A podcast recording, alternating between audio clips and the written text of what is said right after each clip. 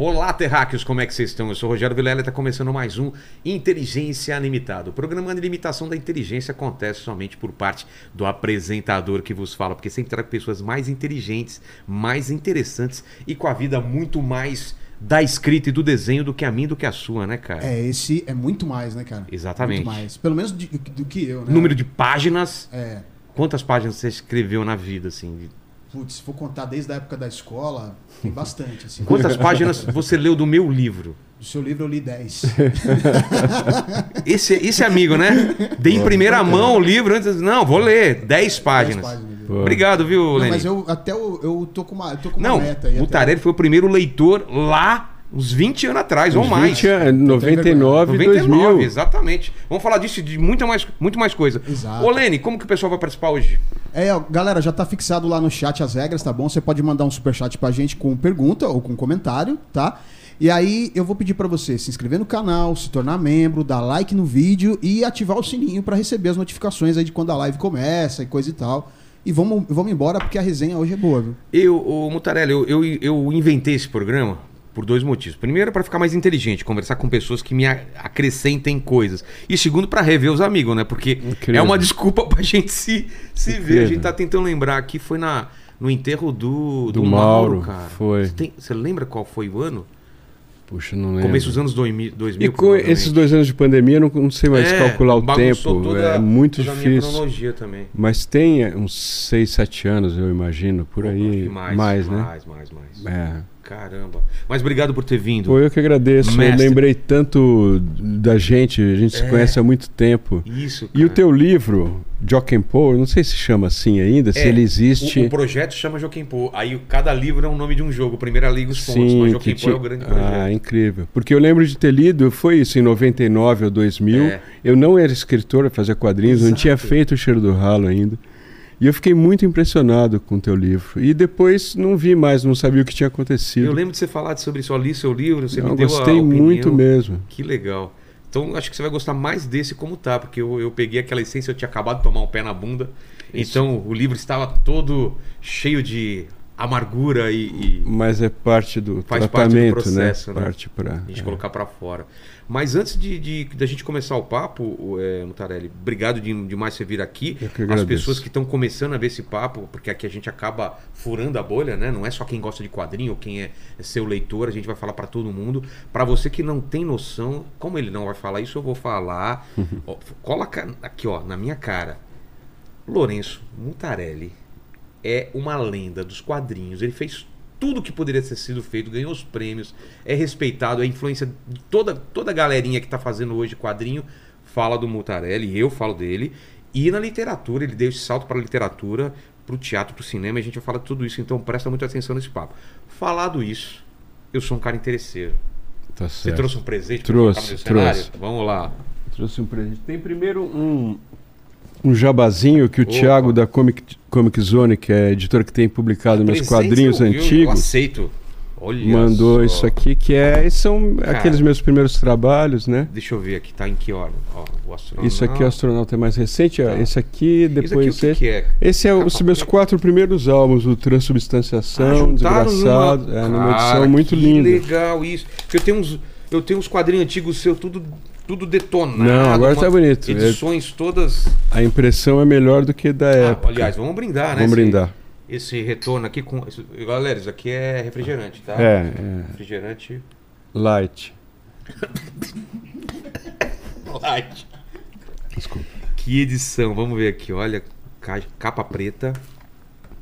Olha Não sei que se legal. pode mostrar a imagem aí, que Pô, tem umas ah, fortes. Deixa eu ver antes aqui, É. né? Aqui tudo bem. Tranquilo. Olha só. Então são os quatro primeiros? São os quatro primeiros. são? É, Transubstanciação, Desgraçados, Eu Te Amo Lucimar e A Confluência da Forquilha. Eu te amo Lucimar. Que baita quadrinho, cara. Você tem um preferido desse? Você tem. Eu tenho muito carinho pelo transubstanciação por Também ser é o primeiro. Eu acho que foi muito importante pra mim. E aí era o que saía na Cybercomics, lembra? Que Lembro. depois eu juntei na Mundo Pet. é, Que era um outro formato até, né? Meio. era, era um. Tinha um É. Media Surfer Ah, ali que assim, era. juntou Fiz, duas é. numa página Mas eu já só. pensava na página, já fazia Ah, na é? página e escaneava é, no Ah, formato. Essa, essa história é do. do... Tem uma do Douglas aí. Cadê? Essa é da minha avó, a próxima é a do Douglas. Essa daqui? Essa aí, eu acordava chorando. é. Ô, Olha o Douglas novinho. caramba. que saudade do. Cara, Douglas. Se tem um cara que me ajudou na vida foi o Douglas. cara. É, a mim também. Eu, cara, é de pegar no colo, assim. Ele pegou meu, meu trabalho, oferecer para os americanos, vendeu meu trabalho, fazia a tradução, nunca pediu nada em troca, me levava lá, ia na- em cada cabine. Cara, É.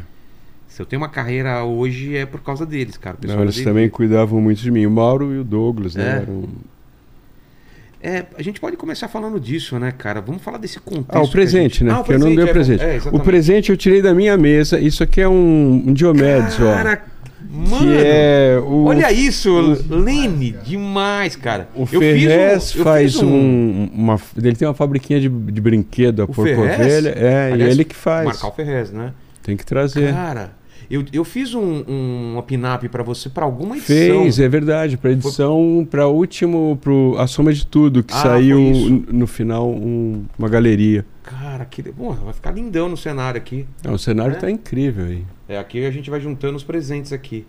Mas, Muta, vamos, vamos falar desse cenário, cara. É. Você é um pouco mais velho do que eu, não é muita coisa, mas quadrinho nunca foi uma opção rentável Não. pra gente. Não era uma coisa que o pai falava, nossa, Não. você vai ser quadrinista, né? Não, vocês ainda faziam pra gringa e ganhavam um pouquinho mais, né? falar. Isso aconteceu depois, não Depois- existia essa Não, não existia. Não, vocês Quando a gente fizeram... era moleque, ou era trabalhar na Maurício Souza ou esquece. Era um... Trabalhei no Maurício na parte de animação, É né? mesmo? É, trabalhei uns três anos lá. Mas no- como que foi tua infância? O que, que você pensava? Puxa. Você já desenhava desde. de Desenhava moleque, assim? desde muito pequeno, muito pequeno mesmo, e queria tentar trabalhar, não sabia como, com que trabalhar. E não tinha muita coisa. Eu fui É. fazer curso de é, propaganda, essas coisas, publicidade, mas eu fiz belas artes e aí eu comecei a trabalhar no Maurício, na época da faculdade. E lá eu tive contato com quadrinho contemporâneo e aí que eu resolvi tentar fazer quadrinhos. Porque lá a galera. É lia, Porque o Maurício, muito- o Maurício tinha uma biblioteca para os funcionários Ah, que era muito generosa. Tudo que ele comprava, ele comprava dois volumes. Um era para lá e a gente tinha acesso. quadrinho europeu, Tudo, quadrinho tudo. Corbin, fui conhecer. Corbin, Munhoz, eu fui conhecer muita coisa contemporânea na época lá. Olha que coisa, cara. E aí, aí eu fiquei Trabalhando num estúdio super tradicional, né? Assim, tipo, com aquele esquema bem de produção. bem. é, Embora fosse animação, eu não estava na parte de quadrinhos, Você mas era. Eu comecei com intercalação, que é o que faz o desenho intermediário da Tipo, tem animação. uma mão aqui. É, você tem recebe os dois. Você fazia essa. Tinha uma reguinha dizendo quantos movimentos intermediários o animador queria e você punha na mesa de luz e ia encontrando esses movimentos no lápis, mesa de luz, flipando. Nossa. E depois eu passei a pintar os cenários de, das animações também. E você curtia esse trabalho ou não era tua? Não, você eu- não se encontrava ainda? detestava, É? mas é, era um trabalho, né? Pagava as contas. Pagava as contas. Você... Que, que idade que você tá falando isso, mais ou menos? 20, acho que uns 24 Você era anos, solteiro 23, 24, era. Era solteiro. Mas e, e, e, e você pensava já, tipo, vou fazer o meu quadrinho ou não era Então, coisa eu próxima? Tentava fazer quadrinhos, eu saí de lá pedindo demissão para fazer quadrinhos, achando. ah, as revistas não duravam muito, as que nós participamos, né? Tinha outras que duravam, mas É. Tinha eu não, vários projetos que não, não rolavam, né? ah, ah, eu nunca consegui entrar na Circo, na Chiclete, nesses lugares que eram. Que era o que que era né? é. Então tinha o Gilberto Firmino, Vidente, essas editoras pequenas ali. Faziam alguns testes, né? É. É, tinha o tro, a Trolha, né? Qual que era? Tralha, tralha, que eu editei com Marcate. Eu comecei Então, a publicar é de forma independente, né? Com, com Marcate. Mas não é na Vidente isso. Não, isso era fora. A tralha é pela vidente. Tá. Era eu, o Glauco Matoso, era o Marcati que criou, o Glauco Matoso e eu editamos dois números dessa revista. E quando eu vi que era impossível viver das revistas porque elas não duravam muito, não- eu pensei não em graphic novel, é, eu pensava nos álbuns europeus, que é como alguns eles iam lançando histórias. Então comecei a pensar em fazer álbum e, e foi aí que Mas é, vamos então cronologicamente. Você começa a fazer quadrinho. Eu começo a fazer quadrinho e em 86 começo a publicar em 88 de forma alternativa pela Procê, que era a editora do Marcate.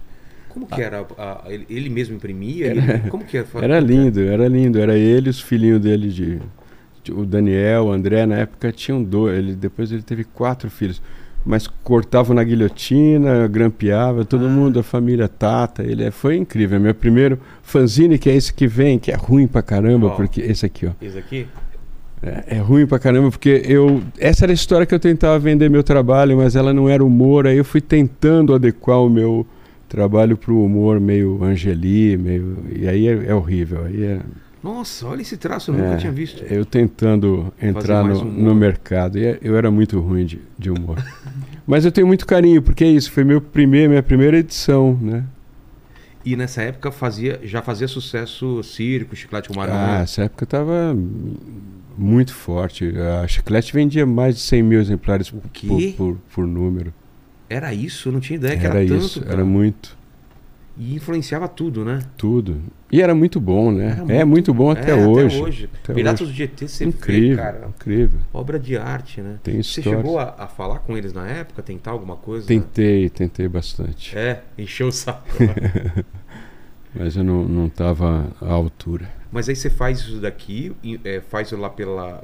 Aí eu fiz esse pela Proseco Marcate. E vendia como esses quadrinhos dele? Vendia. Na época não tinha internet, mas tinha mala- aquelas malas diretas, como chama? É, fanzine, é, de, que divulgavam quadrinhos. Sei, sei. E aí a Chiclete, como não me publicou, deu uma matéria sobre essa overdose. e Ah, aí é? eu, ela foi super bem, porque tinha muito leitor. Tinha o do, do próprio Devir, né? Que fazia. Tinha o recado. O recado, né? Ah. Da Devir. É. Aí você, aí você chega na, na, na Vidente pra fazer o quê lá? Aí Era- quando eu consegui umas páginas, foi onde eu comecei a publicar, né? Eu comecei a publicar, na verdade, no Animal, no suplemento da, Do Rogério. do, Rogério, né? Que era a época Rogério, Zimbres e a Priscila Faria, É que verdade. editavam. Newton Foote também. É. Eu comecei publicando uma página dentro do suplemento. Ah, Animal que- era incrível. Cara, era Animal o era- supra-sumo do quadrinho. A Comic Zone publicou agora uma edição do Han Xerox que é, Ah, é? incrível. Então, né? mas Ranchéricos hoje em dia eu fico pensando, né, cara? Eu não Como sei como os caras não são receber, né, crucificados, né? Não, Porque pra quem não sabe, é um. É, o Beirá, né? É uma criança junto com. é um- Era um. É, tipo um cibernético, né? é, cara. um robô ali com uma. Mas era lindo, né? O Era lindo, o traço do pintura, né? Era incrível. E Animal, eu acho que ela não vendia tanto, mas era mais por ser cult, né? E tinha muita coisa da Elvíbora, da, Anima, É. da Fierro, que eles publicavam É verdade. também, né? Eles publicavam Verdade, coisas muito boas. E lá saiu o que seu? Lá saiu uma página de um sobre rato, que era uma edição especial, depois saiu o Cãozinho Sem Pernas, que também hoje em dia teríamos problemas. Exato, exato. É. E aí, co- que, qual é o primeiro trabalho solo que você começa a pensar? Aí tem a história daquela depressão que eu vivi. Ah, isso foi nessa época? Foi. Eu- o meu processo de, de recuperação foi fazer o, o transubstanciação. É mesmo? quando fez eu parte do processo. fez parte para Isso mim. foi no teu aniversário de quantos anos? De 24 anos, é, em 88. Como foi aí? Eu sei que você já me contou essa história. É Essa uma história coisa- está voltando, eu Tá já voltando. contei muito essa história, mas está voltando. Foi uma, uma. Eu vou contar da maneira menos dramática. Foi uma festa surpresa que eu não sabia que era uma festa surpresa. E eu fui, uma amiga me levou para ver o carro que tinha batido, e no fim, dois caras abordaram a gente, levaram. Como e, se fosse um assalto. como se fosse um assalto. Eu falei para deixá-la e eles não deixaram. Aí me deitaram no banco, vendaram meus olhos e puseram um revólver e foram fazendo roleta russa Meu- 40 minutos rodando de carro assim. E em nenhum momento eu pensei que era uma brincadeira, Não pareceu em nenhum momento. nada. que- E eu, o que eu tentei, quando eles falaram que iam levar a gente para a moçada se divertir, foi o termo que eles usaram. Eu tentei mentalmente me matar, eu não queria viver isso, sabe? Eu falei, Mentalmente você queria. eu fiz só- todo o meu esforço porque eu não, não queria viver o que o que que estavam é, dando um spoiler ali. Entendi. E aí, quando tiraram as vendas, tem uma publicação, tem uma animaçãozinha sobre isso também, Ah, é? que tem a foto do momento que tiraram a venda. Acho que 80% de mim foi embora naquele momento ali. Eu comecei a entrar numa depressão muito profunda. E o transubstanciação foi parte de, desse tratamento ali. E o que eu falo, a culpa não foi a brincadeira, acho que a culpa foi esse meu, o que eu chamei de exercício de tentar morrer mesmo, de não. De não... Foi, um, foi uma coisa séria na tua cabeça. De... Muito, eu usei toda a força que eu tinha para não. E a mente é poderosa pra caramba, é. né? E foi, é isso, foi muito inesperado também. É. É. Mesmo quando teve a revelação, isso não. não quando teve não a revelação, cessa. eu fiquei surdo, eu ah, é? fiquei. Ficou tudo em câmera lenta, eu não, não reconheci as pessoas, eu tive um, um, um colapso ali mesmo, né? Que depois foi baixando e, e depois foi é, me comprometendo é, com o tempo, assim. Mas você chegou a, a, fazer terapia depois disso? Eu fiquei meses deitado na mesma posição, sem tomar banho, sem, eu não conseguia comer, só conseguia comer coisas que descessem rápido, Entendi. então era gelatina e caqui, aquele mole. Eu, eu, fiquei com menos de 40 quilos, eu fiquei muito.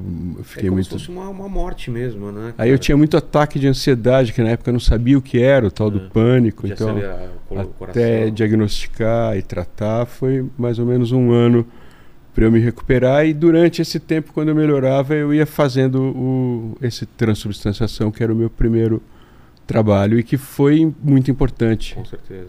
Eu ganhei um prêmio muito importante daquele pessoal da Bienal Internacional de Quadrinhos lá do Rio. Ah, lá no Rio. E esse trabalho como que ele, ele te veio já inteiro? Ele veio, veio um, um, roteiro, um, um, argumento na minha cabeça. Não, na, na, época ainda não fazia roteiro, então. Ah, você era só um desenhista que eu era, eu fa Não, de... eu fazia histórias, mas eu nunca tinha feito uma história maior, assim. Então. Nunca, eram histórias curtas com um espaço que me davam nas revistas que eu publicava. Essa eu pensei um projeto maior, que também não é muito maior, tinha 48 páginas, mas estava só na minha cabeça e quando eu tinha condição eu fui fazendo. E foi bem importante para mim. Eu recebi um prêmio do Will Eisner mesmo. O Will Eisner entendeu, entregou o prêmio. Ah, foi aquela primeira Bienal? Primeira Bienal. Eu estava lá também. É, eu recebi do Breck, do, ah, do, que incrível. De Jovem Talento. Que incrível. Foi demais incrível. aquela Bienal, né? Teu trabalho era muito impressionante, Vilela. Teu trabalho Obrigado. era muito Tava impressionante. Moebius, o Moebius. a... É, cara, tinha um pessoal. Pô, Munhoz, Sampaio. É que eu confundo a primeira e a segunda. Numa delas estava o Liberatório mesmo. Eu o Tamborini tinha morrido foi... de overdose. É verdade. Liberatório estava desintoxicando o Bill, estava lá. Nossa, que mistura. Veio cara. muita gente incrível. É. Né?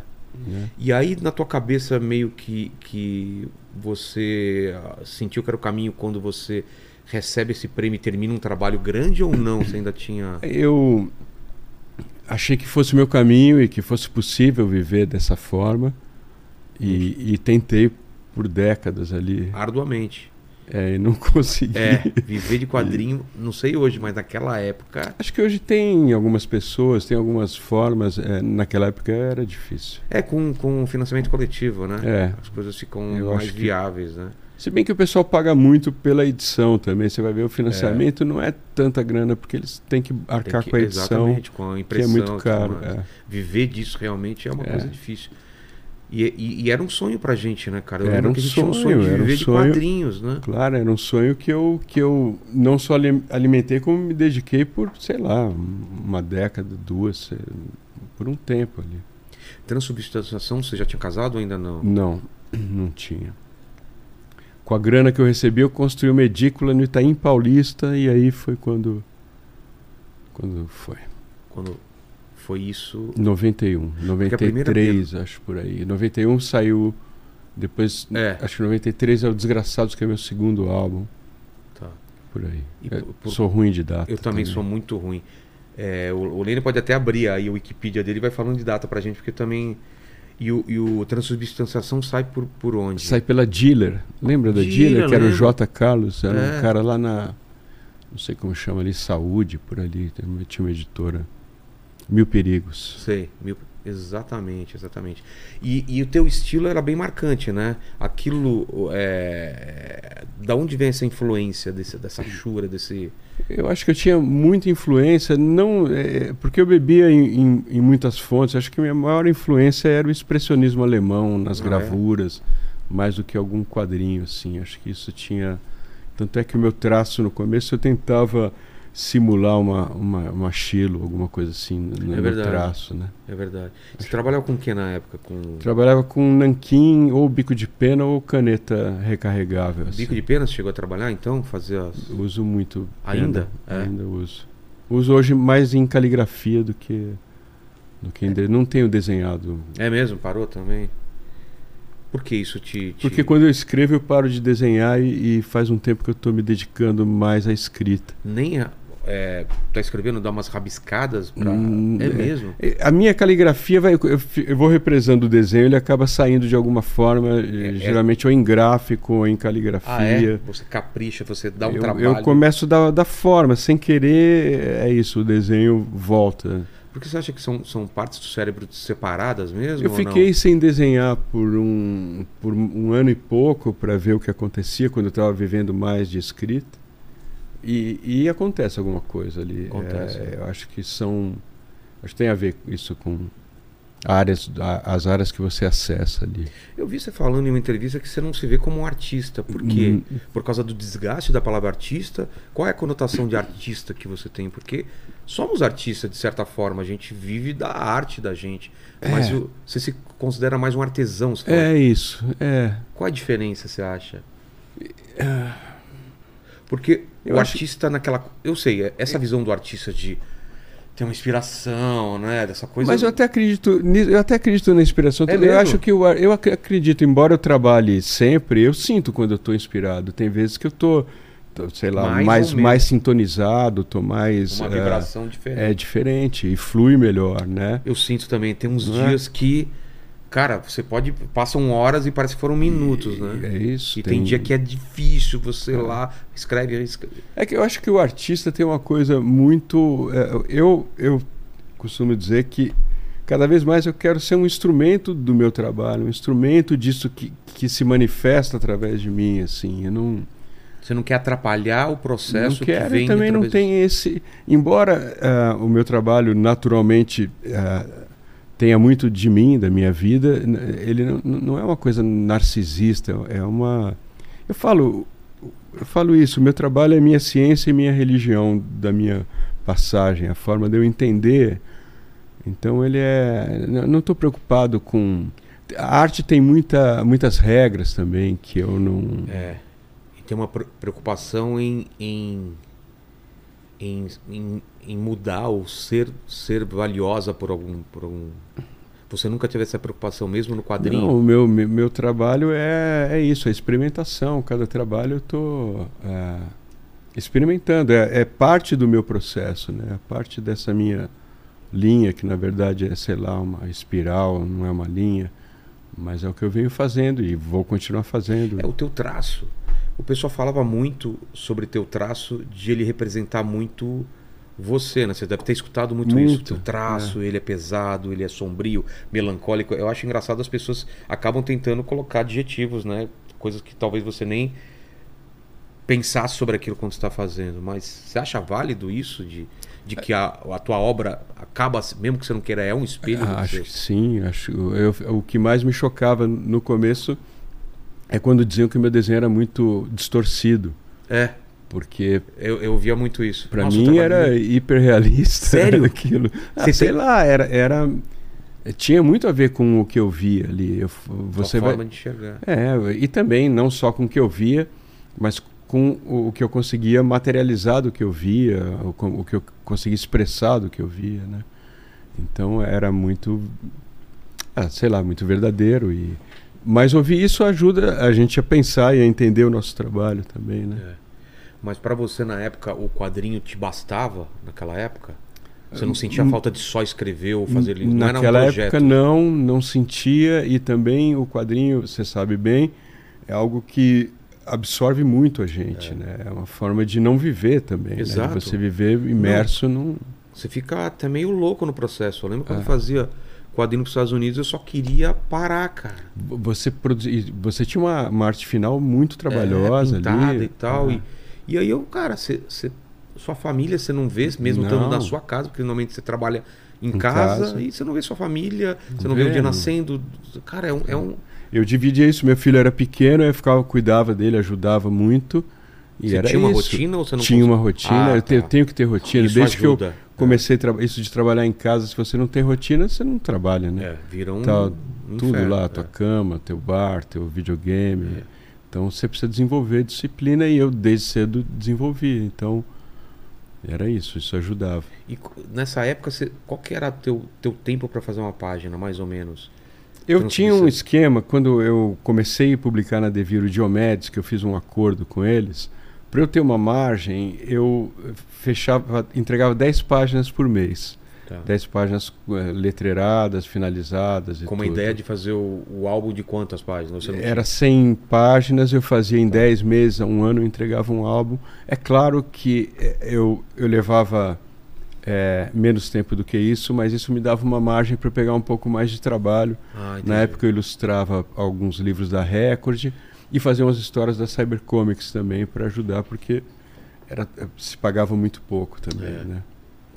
Mas eu li o seu livro em 99 ou 2000 e me impactou muito, eu achei muito bem escrito.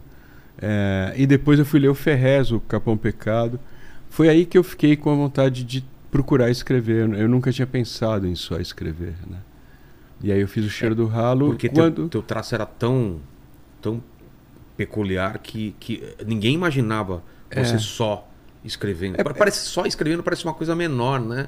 Mas não é. Não, não é, é- é uma outra coisa, É. né? É que tem isso, né? O quadrinho, eh, quando o traço ele determina demais, ele impõe demais da história, mas ao mesmo tempo ele estipula um universo, né? Nós seguimos um monte de quadrinistas, sei lá, que a gente gostava do mundo que eles criavam. Ali, Moebius que, é um bom, bom exemplo. Moebius, eu criava. acho que o Hergé, Hergé, acho é. que muita gente tinha essa coisa muito própria. E, e acho que o quadrinho dá isso. Mas com o tempo, a, a minha literatura é muito fruto do quadrinho também, né?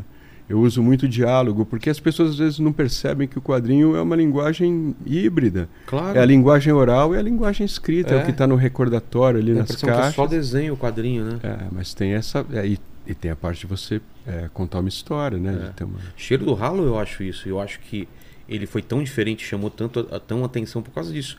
Um quadrinista escrevendo é, um romance de um jeito que é, é um metade do caminho. A- É. Estilisticamente ele era muito diferente. Era muito diálogo, era muito curto, pá, pá, pá, É. pá. Eu tava lendo, imagi- eu conhecendo o seu trabalho, eu li imaginando aquilo em desenho, É, em muito- muita gente diz isso. E ele tinha um texto que era quase. parecia poesia, É, né? Não- Não, exatamente. parecia prosa. Exatamente. Mas o Cheiro do, do Ralo, eu tive a sorte dele ser filmado pelo Dália e, Qual que, é, e com qual- certo- qual que é essa história? Primeiro, da ideia do Cheiro do Ralo. Ele era um quadrinho ou ele já nasceu Não, livro? não, ele veio Ah, é? num. Eu, fi- eu escrevi num, carna, num carnaval em cinco dias que veio a ideia, depois de ler o Capão Pecado, me veio a ideia. E, e eu fiz. E em nenhum momento eu pensei em quadrinho, entreguei para Devir. Que na época era a editora que te publicava. Era que publicava, mas eles não se interessavam muito. Mas é isso, quem cuidava do meu e-mail eram eles também. E o Arnaldo Antunes leu e, e, achou- e gostou, e aí eles falaram. Mas ele, como que chegou no Arnaldo Antunes? Chegou porque o Ferrez me levou na casa do Arnaldo um dia e pediu para eu levar algumas coisas. Eu não sabia que, era, que a gente ia lá, eu sou muito fã do Arnaldo, sempre admirei demais o trabalho dele. E tinha levado uns quadrinhos, ele já tinha. E naquele dia eu tinha ido na Devir fazer duas cópias do Cheiro do Ralo. Uma eu ia mandar para o Valêncio Xavier, que é um, um escritor que eu amo e que quis fazer um prefácio para o livro. E aí por isso o livro existiu. E aí o Marçal Aquino leu Sei. e comentou com o Dália. E aí o Celton ficou sabendo, e aí eles se interessaram em filmar. O Dali, então, que viu primeiro e, e Foi através do Marçal, e aí, aí o, o, o Celton ficou sabendo, leu e quis fazer o filme também. Então foi. E pra você essa notícia? Tipo, você não imaginava que aquilo De pudesse... jeito nenhum, não imaginava de jeito nenhum. Achei que o livro nem ia sair. E, e Ele acaba saindo por qual editora? sai pela Devir. Saiu pela Devir porque o Arnaldo autorizou, o Arnaldo Antunes autorizou botar na quarta capa o e-mail que ele tinha escrito é, Sobre o... elogiando Ah, o livro. Né? Então tinha Aí esse ele gancho. saiu, a, a edição nova é pela companhia, né? Depois a companhia acabou pegando os direitos do meu trabalho. e, é, os quadrinhos estão com a Comic Zone até o Diomedes, além de, a partir daí está com a com a com a companhia, companhia e a minha literatura toda está na, na companhia. E aí, como que foi é, essa conversa? Teve, imagino que deve ter tido uma conversa sobre como vai ser o filme. Teve, desde o começo, o Heitor tinha uma visão muito clara. Ah, é? E é, era um pouco diferente porque era um, um- o livro é mais claustrofóbico, Total. né? É um pouco mais aberto, tinha uma pegada um pouco mais, mais pop. Mas na primeira entrevista que eu dei, eu falei que talvez o filme seja melhor do que o livro, porque ele abriu muito mais do que se fosse fiel ao livro, se ele fosse um filme. Não, eles são. Os dois produtos são, é, são bons, assim, cada um na sua, é que nem o Iluminado. Dá É. pra comparar o livro É, com o filme, são é duas coisas verdade, são diferentes. duas- né? Mas foi muito importante para mim. Foi muito Acho que foi uma, uma- um divisor de águas pra você, né? totalmente. Porque totalmente. aí, até como financeiramente, né? Te abriu uma, também, uma, uma outra claro, possibilidade. claro, abriu e, e iluminou muito eh, o meu trabalho, o meu nome. Eu já tinha um trabalho que não era muito conhecido no quadrinho, Mas, mas, era encorpado dentro do, do universo do quadrinho, todo mundo te Sim, conhecia, é mas verdade, fora não- dele, é. e aí te, te joga pro. E acho que isso abriu espaço para eu seguir escrevendo também. É. né? E, e o, o escrever pra você é tão dolorido quanto aquela coisa de estar todo dia na prancheta, aquele trabalho Não, quase. não, não, é mais mu- fácil? é- é- é- eu tenho muito prazer. Tirando o meu livro, meu último livro, que, que mistura algumas memórias, e aí para mim escrever o, o que eu já sei é um pouco cansativo. Né? é mesmo? É, eu gosto de, de, de ir descobrindo o livro conforme eu escrevo. Ah, é? Eu Cheiro do ralo você tinha uma ideia, mas não era fui- total, assim. Não, não, eu parto de uma ideia muito pequena, eu Ah, não é? posso saber aonde eu vou chegar. No caso do cheiro do ralo, por exemplo, era o quê? Qual era a ideia que veio a na tua ideia cabeça? é. Eu fui muito maltratado no comércio e aí eu, eu quis meio criar um alter ego contrário, porque eu costumo Ah, é? dizer, eu não sei comprar nem vender nada sem tomar prejuízo. E aí eu falei, ah, vou criar um personagem. E eu tava com um problema, eu tava alugando um apartamento que tinha um quarto que seria de empregado, que era onde eu trabalhava. Sei, seria E- teu escritório lá. O meu escritório eu desenhava, sei lá, 16, 12, 18 horas por dia. E tinha um banheirinho anexo que vinha um cheiro que um dia eu falei, esse cheiro ainda vai afetar a minha, minha cabeça. né? Aquele famoso cheiro do ralo. O Aqui às vezes do tem, ralo, você já o sentiu aqui? ralo. Já falei aqui como que tá- tira esse cheiro. Aí, f- brincando com essa ideia, eu fui. É isso, fui, fui deixando fluir, eh, sair as ideias ali. Cara, e, e- e o Celton na época, né?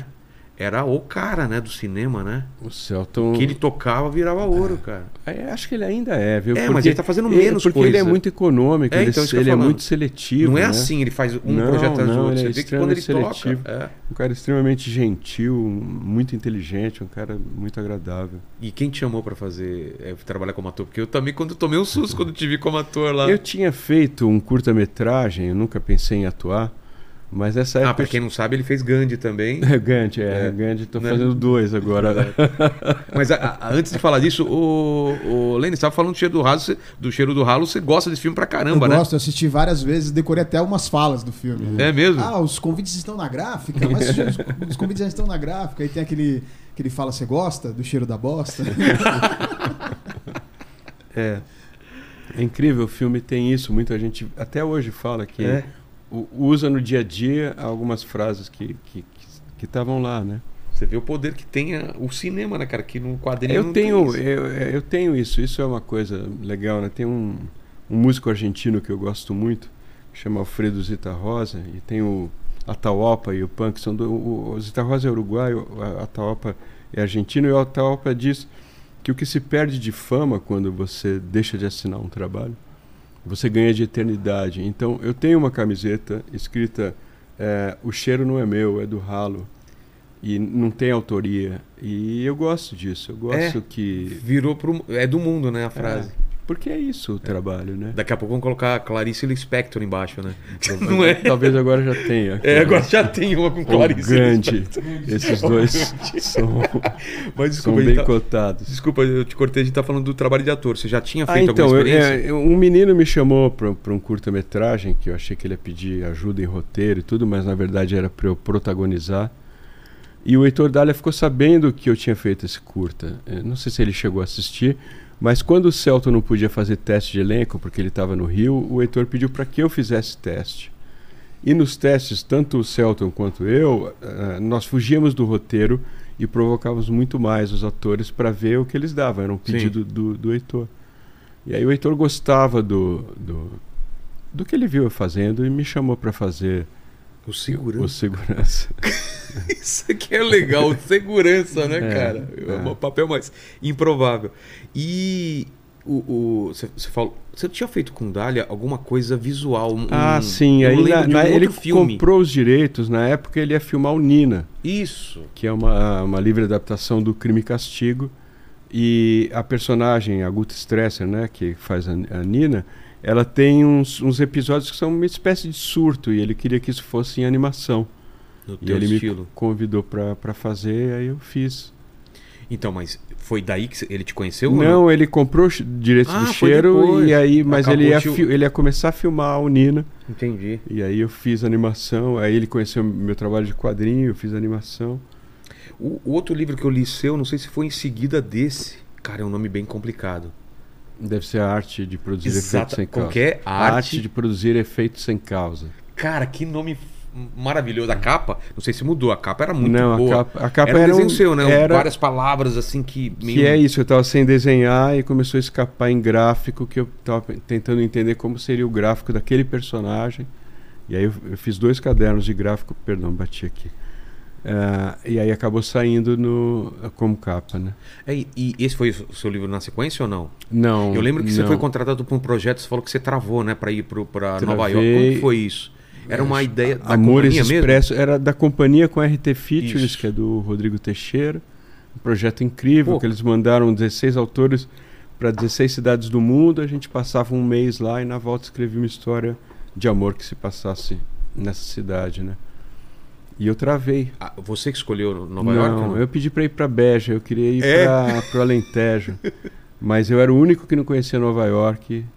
Eles E acharam que era legal Acharam, isso. e eu achei um lugar muito. Você não gra- gostou? Não, nem Não um te inspirou, não te trouxe nada. Nada. É, Nova York é um lugar que a gente já conhece, É. tem tanta referência, né? É verdade. Você chega lá não, não- Aí eu voltei pra lá, eu tive esse bloqueio, voltei e Mas entreguei. tinha prazo, tinha tudo? Tinha prazo, tinha número de caracteres, tinha um monte de, de regras ali para o projeto.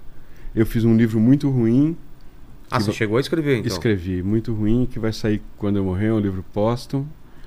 E, e depois, dez anos depois, eu entreguei um outro livro, que é meu penúltimo livro, que, que foi pagando essa dívida. assim. Qual que foi? Chama ah, O Filho Mais Velho de Deus, e ou Livro 4, que é um livro que se passa em Nova York, é uma história de amor, aí é, é esse projeto. Mas você te... como que funciona esse tipo de contrato? Se você não entrega. Não teria, multa, né? não, não, não tinha, não Ah, tinha. tá. nenhum. Eu, na verdade, eu entreguei, mas ele pediram para mexer e aí eu mexi, não gostei e fui adiando. Eu tinha muitos projetos com a companhia, com a RT também e fomos levando. Eu falei, ah, uma hora eu entrego e entreguei. Paralelo a isso, foi rolando peça também, né? Eu fiz algumas peças é, e O que, que, que foi feito? Natimorto? Virou... Natimorto foi meu segundo livro, foi adaptado pelo Bortolotto, pelo Tá. Mário Bortolotto, uma adaptação incrível para o teatro. Natimorto, eu não, eu não sei se eu li. Qual, qual que é a história do Natimorto? É a história de um cara que fuma um maço de cigarro por dia e ele acha que a sorte dele está na, na imagem de advertência do, do cigarro ali. Cara, que ideia maravilhosa! É, é mais ou menos isso. Ele foi Tá. filmado também depois pelo Ah, é? Paulo Macchilini. E é isso. Eu, daí eu peguei algumas encomendas. O Jesus Kid era uma encomenda do Heitor que acabou não Jesus sendo Kid, filmado Eu, eu por ele, também. mas foi filmado há pouco tempo pelo Ali Muritiba. Qual que foi a ideia do Jesus Kid? Era um argumento que eles me deram baseado no Barton Fink no Adaptation. Tá. Barton Fink, um filme dos irmãos Coen. Adaptation, aquele Bom do filme, Kaufman. né? Dois bons filmes que eu Barton gostava Fink muito. e o É, Adaptation? Adaptation, é. Tá. Era a história de um escritor que tinha que passar três meses no hotel sem sair para escrever um roteiro de um filme. Adaptation ele tem um bloqueio também, é né? isso, Tem ele aquele- vive um bloqueio É. ali. A E o, e o Barton Fink é um cara que eu lembro, né? Que vai para que tá em, em Los Angeles e tem que escrever um roteiro É de cinema. um, um E dramaturgo não que estoura lá e vai chama tá ele rolando um, um- tem um assassino serial no, no, Tem um no- no assassino hotel. serial incrível que é o. John Goodman. Goodman. Não deveria dar um spoiler que é, É, ele, ah, mas, agora desculpa, esse filme é muito antigo aí. mas é um filme muito incrível, Tem incrível. aquela cena bonita, né? Que ele fica olhando, tem sempre o quadro, né, da mulher Da olhando mulher. na praia, Uma- né? Ah, o mar batendo ali É. na, na pedra. é. E aí era para juntar essas duas ideias? É, eu coisa... fiz esse que é Jesus Kids, depois eu fiz uma outra encomenda que era Miguel e os Demônios, que é, eu considero meu livro mais fraco porque eu fiz um livro para adaptarem para um roteiro. Eu acho que ele não estava pronto enquanto Ah, livro. entendi. E, e aí fiz o outro mais. De livro, qual que você gosta mais? Que- Eu, eu gosto muito do Natimorto, acho que o Natimorto é um bom começo. Eu gosto da arte de produzir efeitos sem causa. É, eu, esse- esse eu gosto gosto muito bastante. de um que é onde eu começo a misturar a minha vida com o meu trabalho, que é o Grifo de Abdera, que são essas moedas aqui que eu fiz o, o anel ali. E, e o último livro, que chama O Livro dos Mortos, é um livro importante para mim, é um livro importante para eu entender a minha vida, sim. N- Não sei como ele é para os outros, mas para mim ele é um livro importante. Ele é autobiográfico ou não? Ele é uma, um eu chamo de uma autobiografia hipnagógica, que é esse estado de transição entre a vigília e o, e o sono, Sei. né? Sei que mistura. É, é meio Fatos, surreal, é, é, misturando, não dá para saber o, o que é. É esse momento que você está dormindo, vai e volta, sabe? Sei, que, que você dorme 15 minutos e, E parece você que pensa é... também enquanto você está quase É. dormindo e, e, e de repente aquilo perde. É como tá aqui, é uma mistura de. É, a gente tá ao vivo e ao mesmo tempo tá conversando, tem um encontro. E é meio um sonho também, né? Um- E eu lembro da gente encontrar, se encontrar em Amadora, no Festival de Verdade. Amadora lá em Portugal.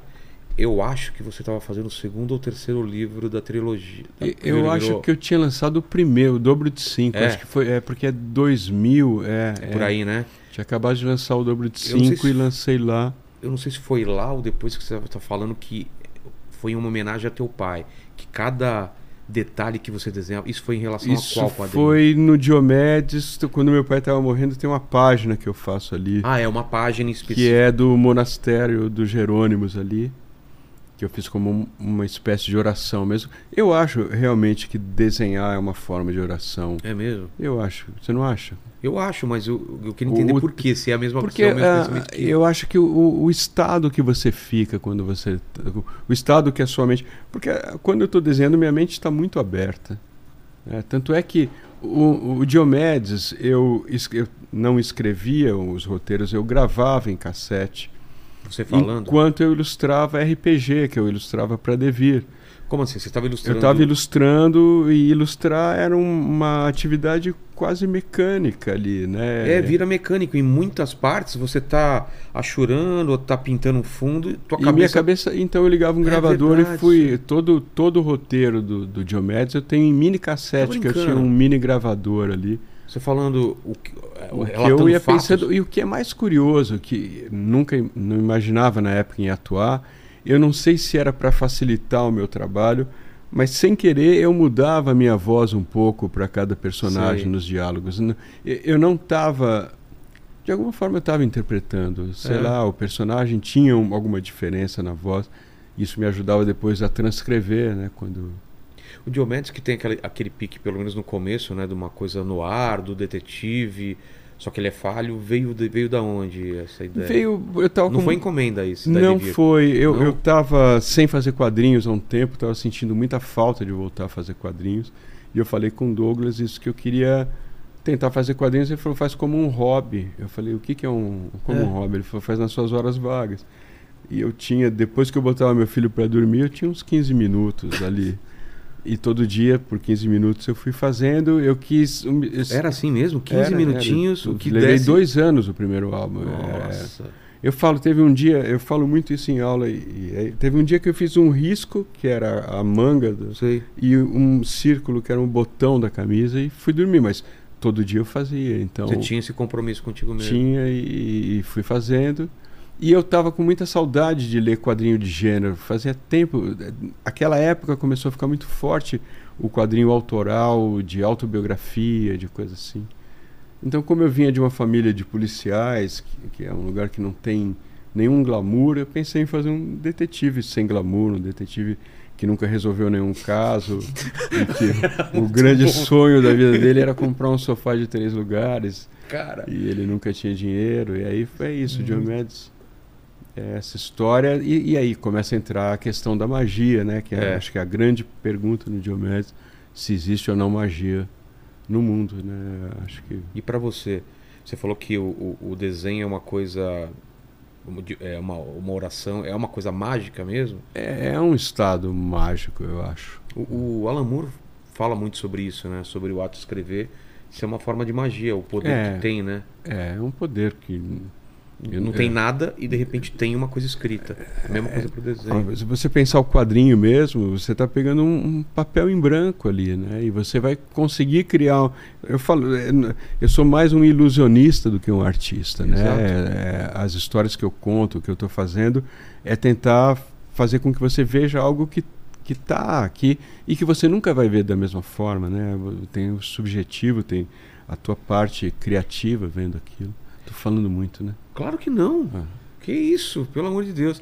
Mas, mas essa parte de, de magia ou fé, não sei como você chama. Você nunca teve uma fé, uma, uma crença num, num Deus ou numa coisa superior? Ou tinha isso? Tem? Não, eu tive uma época que eu ficava tentando criar a minha a minha religião, a minha interpretação, mas. Mas não- tua família, é, é- é- a tua base não, é o quê? Minha base é formação católica, Católica. escola de padre, de freira. É mesmo? é, na- regime militar, o colégio era, não era misto ainda, era colégio.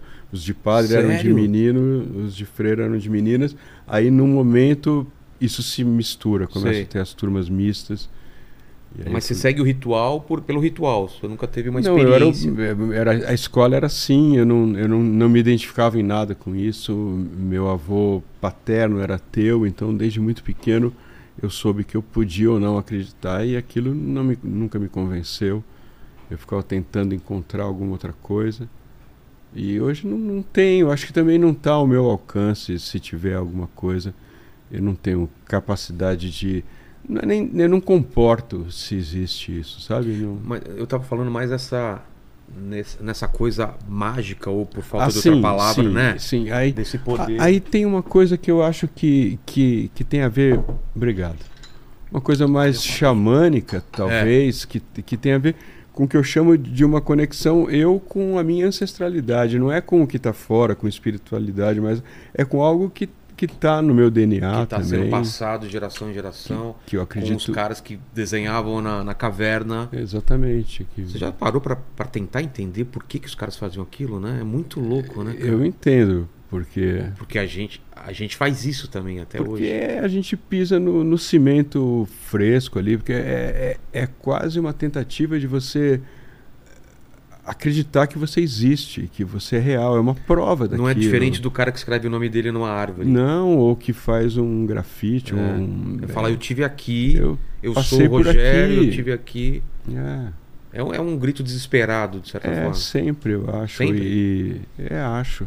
Mas você acha que o trabalho da gente também, de, de escrever, de desenhar. O, eu- eu- o meu trabalho, eu digo, e, e- e, embora pareça um, um lugar comum, uma frase feita, é o meu tratamento, o meu trabalho. Né? Ele tem muito a ver, é- ele é vital para mim. é- é, não consigo parar de trabalhar, não consigo. Eu também, cara, tenho esse, esse, esse negócio. Como você falou, o primeiro livro que você leu era, era um tratamento meu de uma, num término de relacionamento muito pesado e aquilo foi o que me segurou.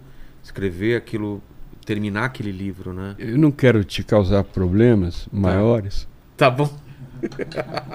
mas quanto tempo durou para você superar esse término? Cara, foi muito tempo. Eu te falo que a minha vida mudou. A própria empresa, tudo que eu fiz depois. Olha que doideira. Eu já falei com ela, então não é um problema assim depois. A única coisa que eu queria era provar pra ela Uhum. que eu era tão foda pra ela voltar pra mim. Tudo Claro. que eu fiz, a principal motivação, o livro, eh, os quadrinhos, tudo era, cara, eu, eu, eu vou provar. E depois deixou de ser isso. É, era quase um correio elegante. Exato, um grande correio elegante. Então, É. durou anos e anos até eu conseguir falar, cara. você sabe, não, não precisa responder Tá, tá. nada, mas você sabe por onde ela está? Você tem Sim, contato? tem contato, tem- e tal, ela ah. mora nos Estados Unidos. A gente se reencontrou outro dia e foi muito pesado pra mim, assim, do jeito que foi, porque era um relacionamento de cinco anos e tal, mas isso. Não, e cinco superei. anos numa época que cinco anos, né, é, Era outra é muito coisa. mais É. extenso, né, quando você é Mas mais era, novo. foi isso, foi pela arte, pelo meu trabalho que eu superei, porque eu não conseguia, cara, não conseguia. É, é. Me travava total. Eu vivi isso também, também tive um- uma relação que foi muito difícil. É. Levei uns 30 anos pra... Pouquinho só. 30 anos? por aí. É. Por aí. Mas você tá casado ainda? Não sei. É? Acho, que, acho que não. Teu filho tá com. 27. Caramba. Ele mora sozinho, já mora há 5 anos já fora de casa. Eu. É isso. E você- Bom, imagino que você pensa muito sobre isso, mas.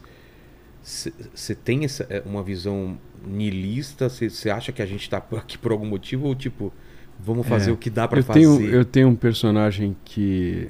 ah, que eram umas tiras que eu fiz uma época para o Estado, um convite do JB Medeiros, que, que fala sobre. pergunta pro personagem se ele é um niilista. Ele fala: Ah, eu não acredito nessas bobagens.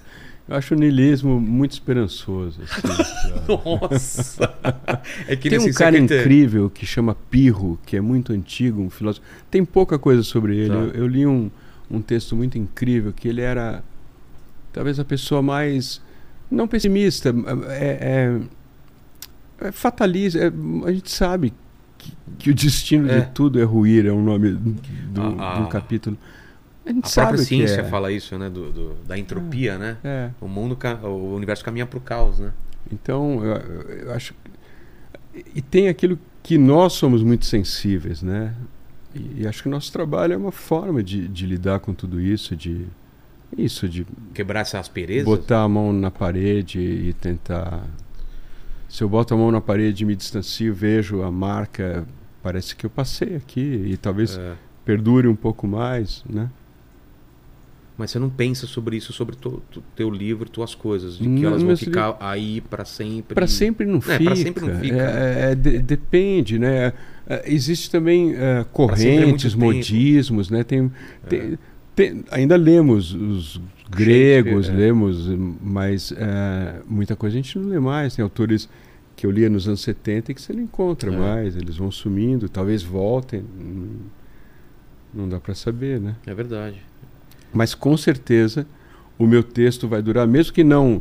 é, por exemplo, se, meu, se você não publicasse o seu livro, o seu neto poderia ler o seu livro. Alguém, uma extensão, né, poderia ler, poderia ter acesso a, a esse alguém que não está mais aí. É. Que isso é interessante, isso é mágico também. Claro. Né? Esse lance da memória, né? Do, do- o, o- o- eu, li, eu li uma vez que, que os mexicanos eles acreditam que a gente morre três vezes. Não sei se já ouviu falar isso, né? São três mortes né, do ser humano. Nunca ouvi. A isso. primeira morte é quando você se dá conta que vai morrer. Uhum. Pra mim, eu lembro exatamente também quando eu era lembro, criança. Foi uma coisa lembro. muito.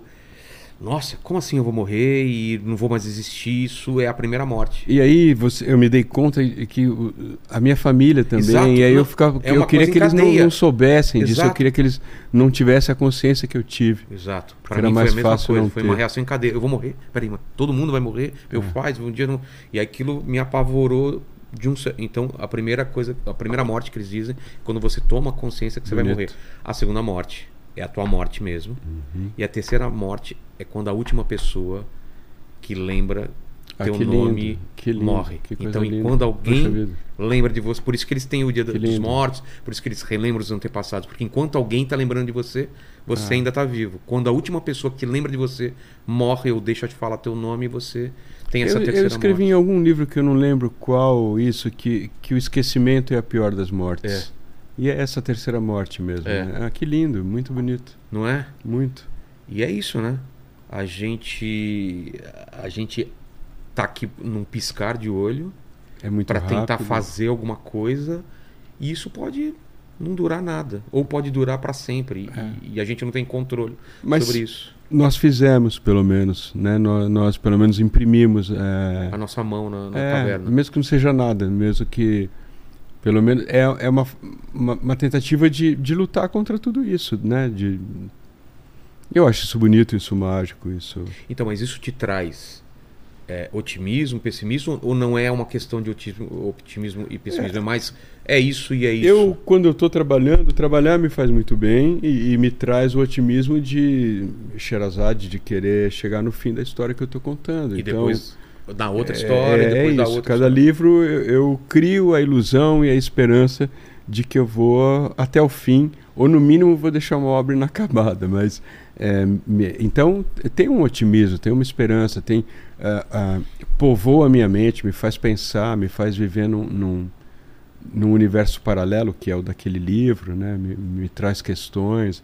É um momento muito rico para mim quando eu tô você falou que tem uma rotina hoje em dia, você faz o quê? Assim, você acorda, você acorda cedo, dorme Eu acordo cedo, durmo mal pra caramba. É mesmo? Eu tenho problema de insônia, mas eu acordo cedo e é o horário que eu que eu Cedo que horas? Cinco, seis. É mesmo? É. E vai mas dormir eu que durmo cedo, eu durmo eu, eu deito, é, à noite eu leio, então eu deito por volta de oito e pouco, até umas dez e pouco eu leio. Então eu durmo cedo, ah, tá. mas eu vou acordando de madrugada é muitas mesmo? vezes. Mas aí é a hora que eu mais trabalho. Eu tenho três é, lugares de trabalho, assim. E eu cuido da casa, faço um monte de coisa. É, mas tenho essa disciplina, é importante, bem importante para mim. É. E cê, você escreve à mão ou escreve no Não, computador? Não, escrevo no computador. Eu anoto muito, eu tenho muitas ideias que aí eu anoto geralmente em post-it. Ah, é? E eu tenho um caderno que eu falo que é o meu Google particular, que é onde eu gero ideias e vou anotando. Você não sabe nem o que vai virar aquilo. Eu faço muita escrita automática, colo coisas. O que, vou... que é escrita automática? É, deixo fluir o pensamento, ah. o que vier, assim. É... Isso você escreve quando você está travado, assim? Não, eu faço todo dia, eu tenho um período que ah, eu vou é? pro meu caderno. que interessante, também. como que é, por exemplo? Você começa escrevendo, você não sabe sobre o que, que é e não tem começo não, nem fim. É, eu, é, fizeram um pequeno documentário que chama A Vida com Efeito. É, geralmente. Cara, eu acho que eu vi isso. É, geralmente eu estou sobre o efeito de alguma coisa, nem que seja de um estado, de uma tá. música, e eu fico ali tentando é, gerar ideias, ver o que, o que flui ali, né? E saiu, já saiu da Sai ideia? muita coisa, é muita coisa, muita. Porque aí depois eu vou juntando esses cadernos e alinhavando esses pode pequenos... Ser uma, pode ser uma fra... pode ser uma pode fala, ser uma... um pensamento do personagem? Qualquer coisa pode, pode ser. Pode ser uma descrição ali. de um lugar? Pode, qualquer é coisa. E aí eu vou alinhavando, quando eu começo algum livro e tal, eu, ou para começar algum livro, eu visito esses lugares e aí vou vou me alimentando disso. Mas, por exemplo, eu não vou lembrar o, título de novo do. Arte de produzir efeitos sem. Esse como que foi? Foi de uma coisa livre também? Não, esse não? foi o meu primeiro livro que eu fiquei mais tempo trabalhando. Eu fiquei um ano trabalhando Pensando nele. nele? Deixando ele descansar. Ah, eu li tá. toda a obra do William Burroughs que me, me interessava, alguns conceitos dele, da palavra como um vírus.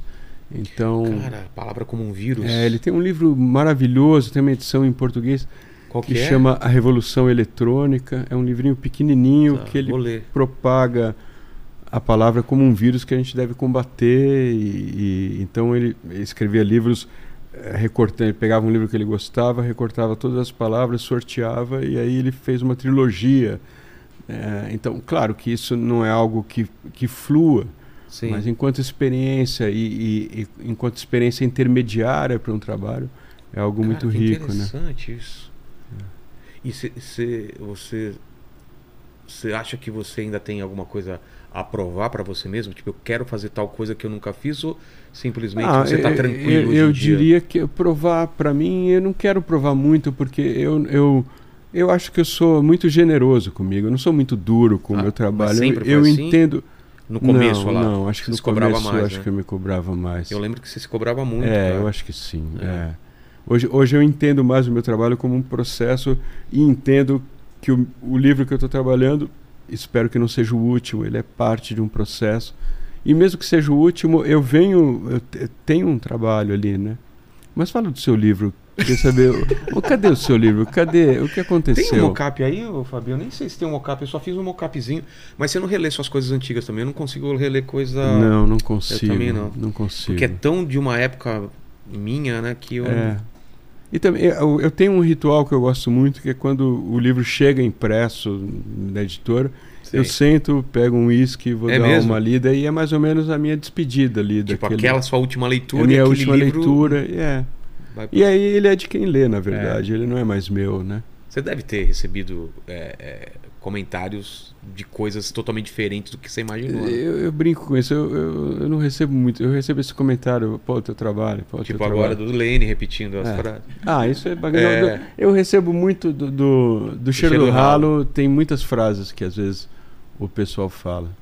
Uma vez eu estava discutindo com meu filho, meio tretando, assim, dando uma de pai. É mesmo? É. Quando ele era mais Não novo. consigo imaginar isso. Ah, tem que às vezes falar É. algumas coisas. e aí ele falou: É, pai, a vida é dura. Eu falei: Ah, vai se ferrar. Vai tá usando contra mim? mim agora? Pô, É, a vida é dura. E tua relação com teu filho? Teu filho É agora tá com lindo, cinema, é né? lindo. A gente, a gente se vê toda semana e vê série, É mesmo? come porcaria. E ele, e ele, tá, ele desenha? Não. Ele desenhava muito, quando começou É a mesmo? escrever, parou. Ele escreve, eu acho que ele escreve muito bem, mas ele ainda é muito autocrítico. Ele fazia uns raps que eu gostava muito, mas ele tirou tudo do, do ar, assim. Eu achava que tinham coisas legais ali. Eu acho que ele ainda é como eu fui um dia também, muito rigoroso Exato. com o que faz, né? E ele tem 20 e 27. 27? Que geração que é? Deixa eu ver. 95, 95. é a geração Dragon Ball, É, então. Bob Esponja, é... que É uma- mais que, que tinha? que é Power Rangers Não, teve, mas teve. Ele é muito diferente da gente, da nossa geração. muito por, pela formação musical, eu acho. É. Ele, quando era pequenininho, eu dei um Black Sabbath volume 1 pra ele Já de ir se cara. educando.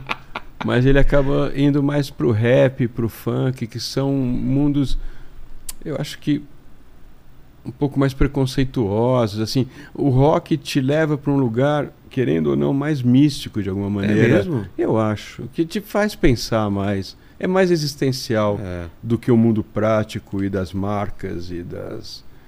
é, eu acho que você vai para um lugar mais, mais existencial mesmo. Total. É. E, Vai- é. E, e rede social também, você não é muito de rede social? de- Você, Eu sou muito. Eu tenho um Instagram, mas eu posto pouco. é, Não gasto muito tempo com isso também. você tá certo. Eu, a minha- a minha- o meu caminho é pra isso também. Cada vez postar menos e É. só postar coisa aqui do trabalho. É muito Então, triste, na verdade. Eu acho muito triste quando eu ando por ali. A massificação E das a pessoas. superexposição, né? É. É. Eu acho triste mesmo. O pior é ver uma uniformização das pessoas, sabe? É. Isso eu acho. E também de.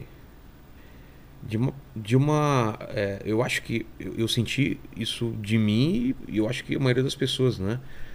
A, a leitura fica cada vez mais difícil, né? É. Eu, eu, eu, te- eu, eu me peguei, sei lá, há uns dois anos atrás, me forçando a ler de novo, porque estava cada vez mais difícil de eu estar lá e nada me tirar de lá. De você. Não, gente- lê- lê- se você está lendo e pensando, você não É, está lendo. É, exato. Eu, eu volto, eu paro, eu volto. quando É. Mas ah, é, tudo, tudo isso tem a ver com hábito, com disciplina, com prazer também. Né? Ninguém precisa ler, se obrigar a ler. Mas quem lê, eu acho que é um, é um algo muito prazeroso. E eu acho que está também, na né? frente também. Do, e, e você falou assim, dois anos para fazer uma obra, né? É. Hoje em dia não tem, essa, não tem essa, esse tempo, né? As pessoas Mas eu têm pressa. agora meu último livro, eu fiquei quatro anos, acho. Quatro anos? É, já fiquei. Fico. É, se eu tiver o tempo, né? é, Mas como que funciona hoje em dia? Você tem. Os caras te dão uma. uma, uma Não, eu, eu vivo de oficina, eu dou aula, né? Então Aula de- dou de curso escrita? de escrita, ou d- dou várias oficinas. Atualmente eu estou dando duas oficinas literárias. Uma pela uma livraria que chama Ria e outra pela Balada. E é isso que me mantém basicamente. Os royalties são, sei lá, tenho 12, 13 títulos na Companhia É. das Letras, mas mesmo assim Não, é pouco, é né? muito Isso pouco. É... É... Pinga aqui, pinga ali. Mas isso viabiliza eu fazer o meu trabalho. É isso, o meu trabalho, eu, de alguma forma, banco. Tem um É. alarme, né? É, É, tá lá rolando fora. aí. ah, A Fabi Não, saiu o que e. sempre me preocupa é se todo mundo está ouvindo ou se sou só eu. Tá vazando aí na, na Se live? Ah, todos então, estão ouvindo, tranquilo. é bom. É, mas do meu livro, o que, que você queria saber? Queria saber porque eu lembro da experiência que foi muito impactante para mim. Eu não lembro se foi 99 ou 2000, foi por aí. Eu lembro Foi antes do, do, do que eu morava 2000. no- nesse prédio que tinha esse quarto que tinha o cheiro do ralo. Foi nessa época, mas foi dois anos antes, pelo menos, de eu escrever. É, eu- foi uma época que eu morava na Bela Vista, na Mon- Monsenhor Passalacqua, que eu até brincava que, que me venderam lá, me enganaram, né? Porque falaram que o, a- o visual da, da sala era, um- era uma curtição. Porque tinha um curtiço enorme na frente, assim. Verdade, era um curti... é até famoso em Tororó, chama Sim, lá, ah, e sabe? é- e é uma vista. é bonita, bonita. uma vista, aquela- aqueles né? prédios antigos e tal. E foi uma época que eu escrevia pra caramba. E eu não lembro direito, porque é aquilo lá, eu tenho vergonha de ler minhas coisas antigas. Mas era um livro que tinha esse conceito de Jokenpô, né, das pessoas serem divididas em papel, pé de tesoura. Mas era a história de um, de um personagem que não é a história de hoje em dia, né? Que vem toda a minha vivência como comediante. Como... Então, peraí, vamos voltar um pouquinho. Vou te entrevistar um pouco. Tá, vamos lá. Então você viveu esse desamor, essa desilusão aí que te machucou e o tra... escrever isso foi mais ou menos Foi uma terapia. uma terapia.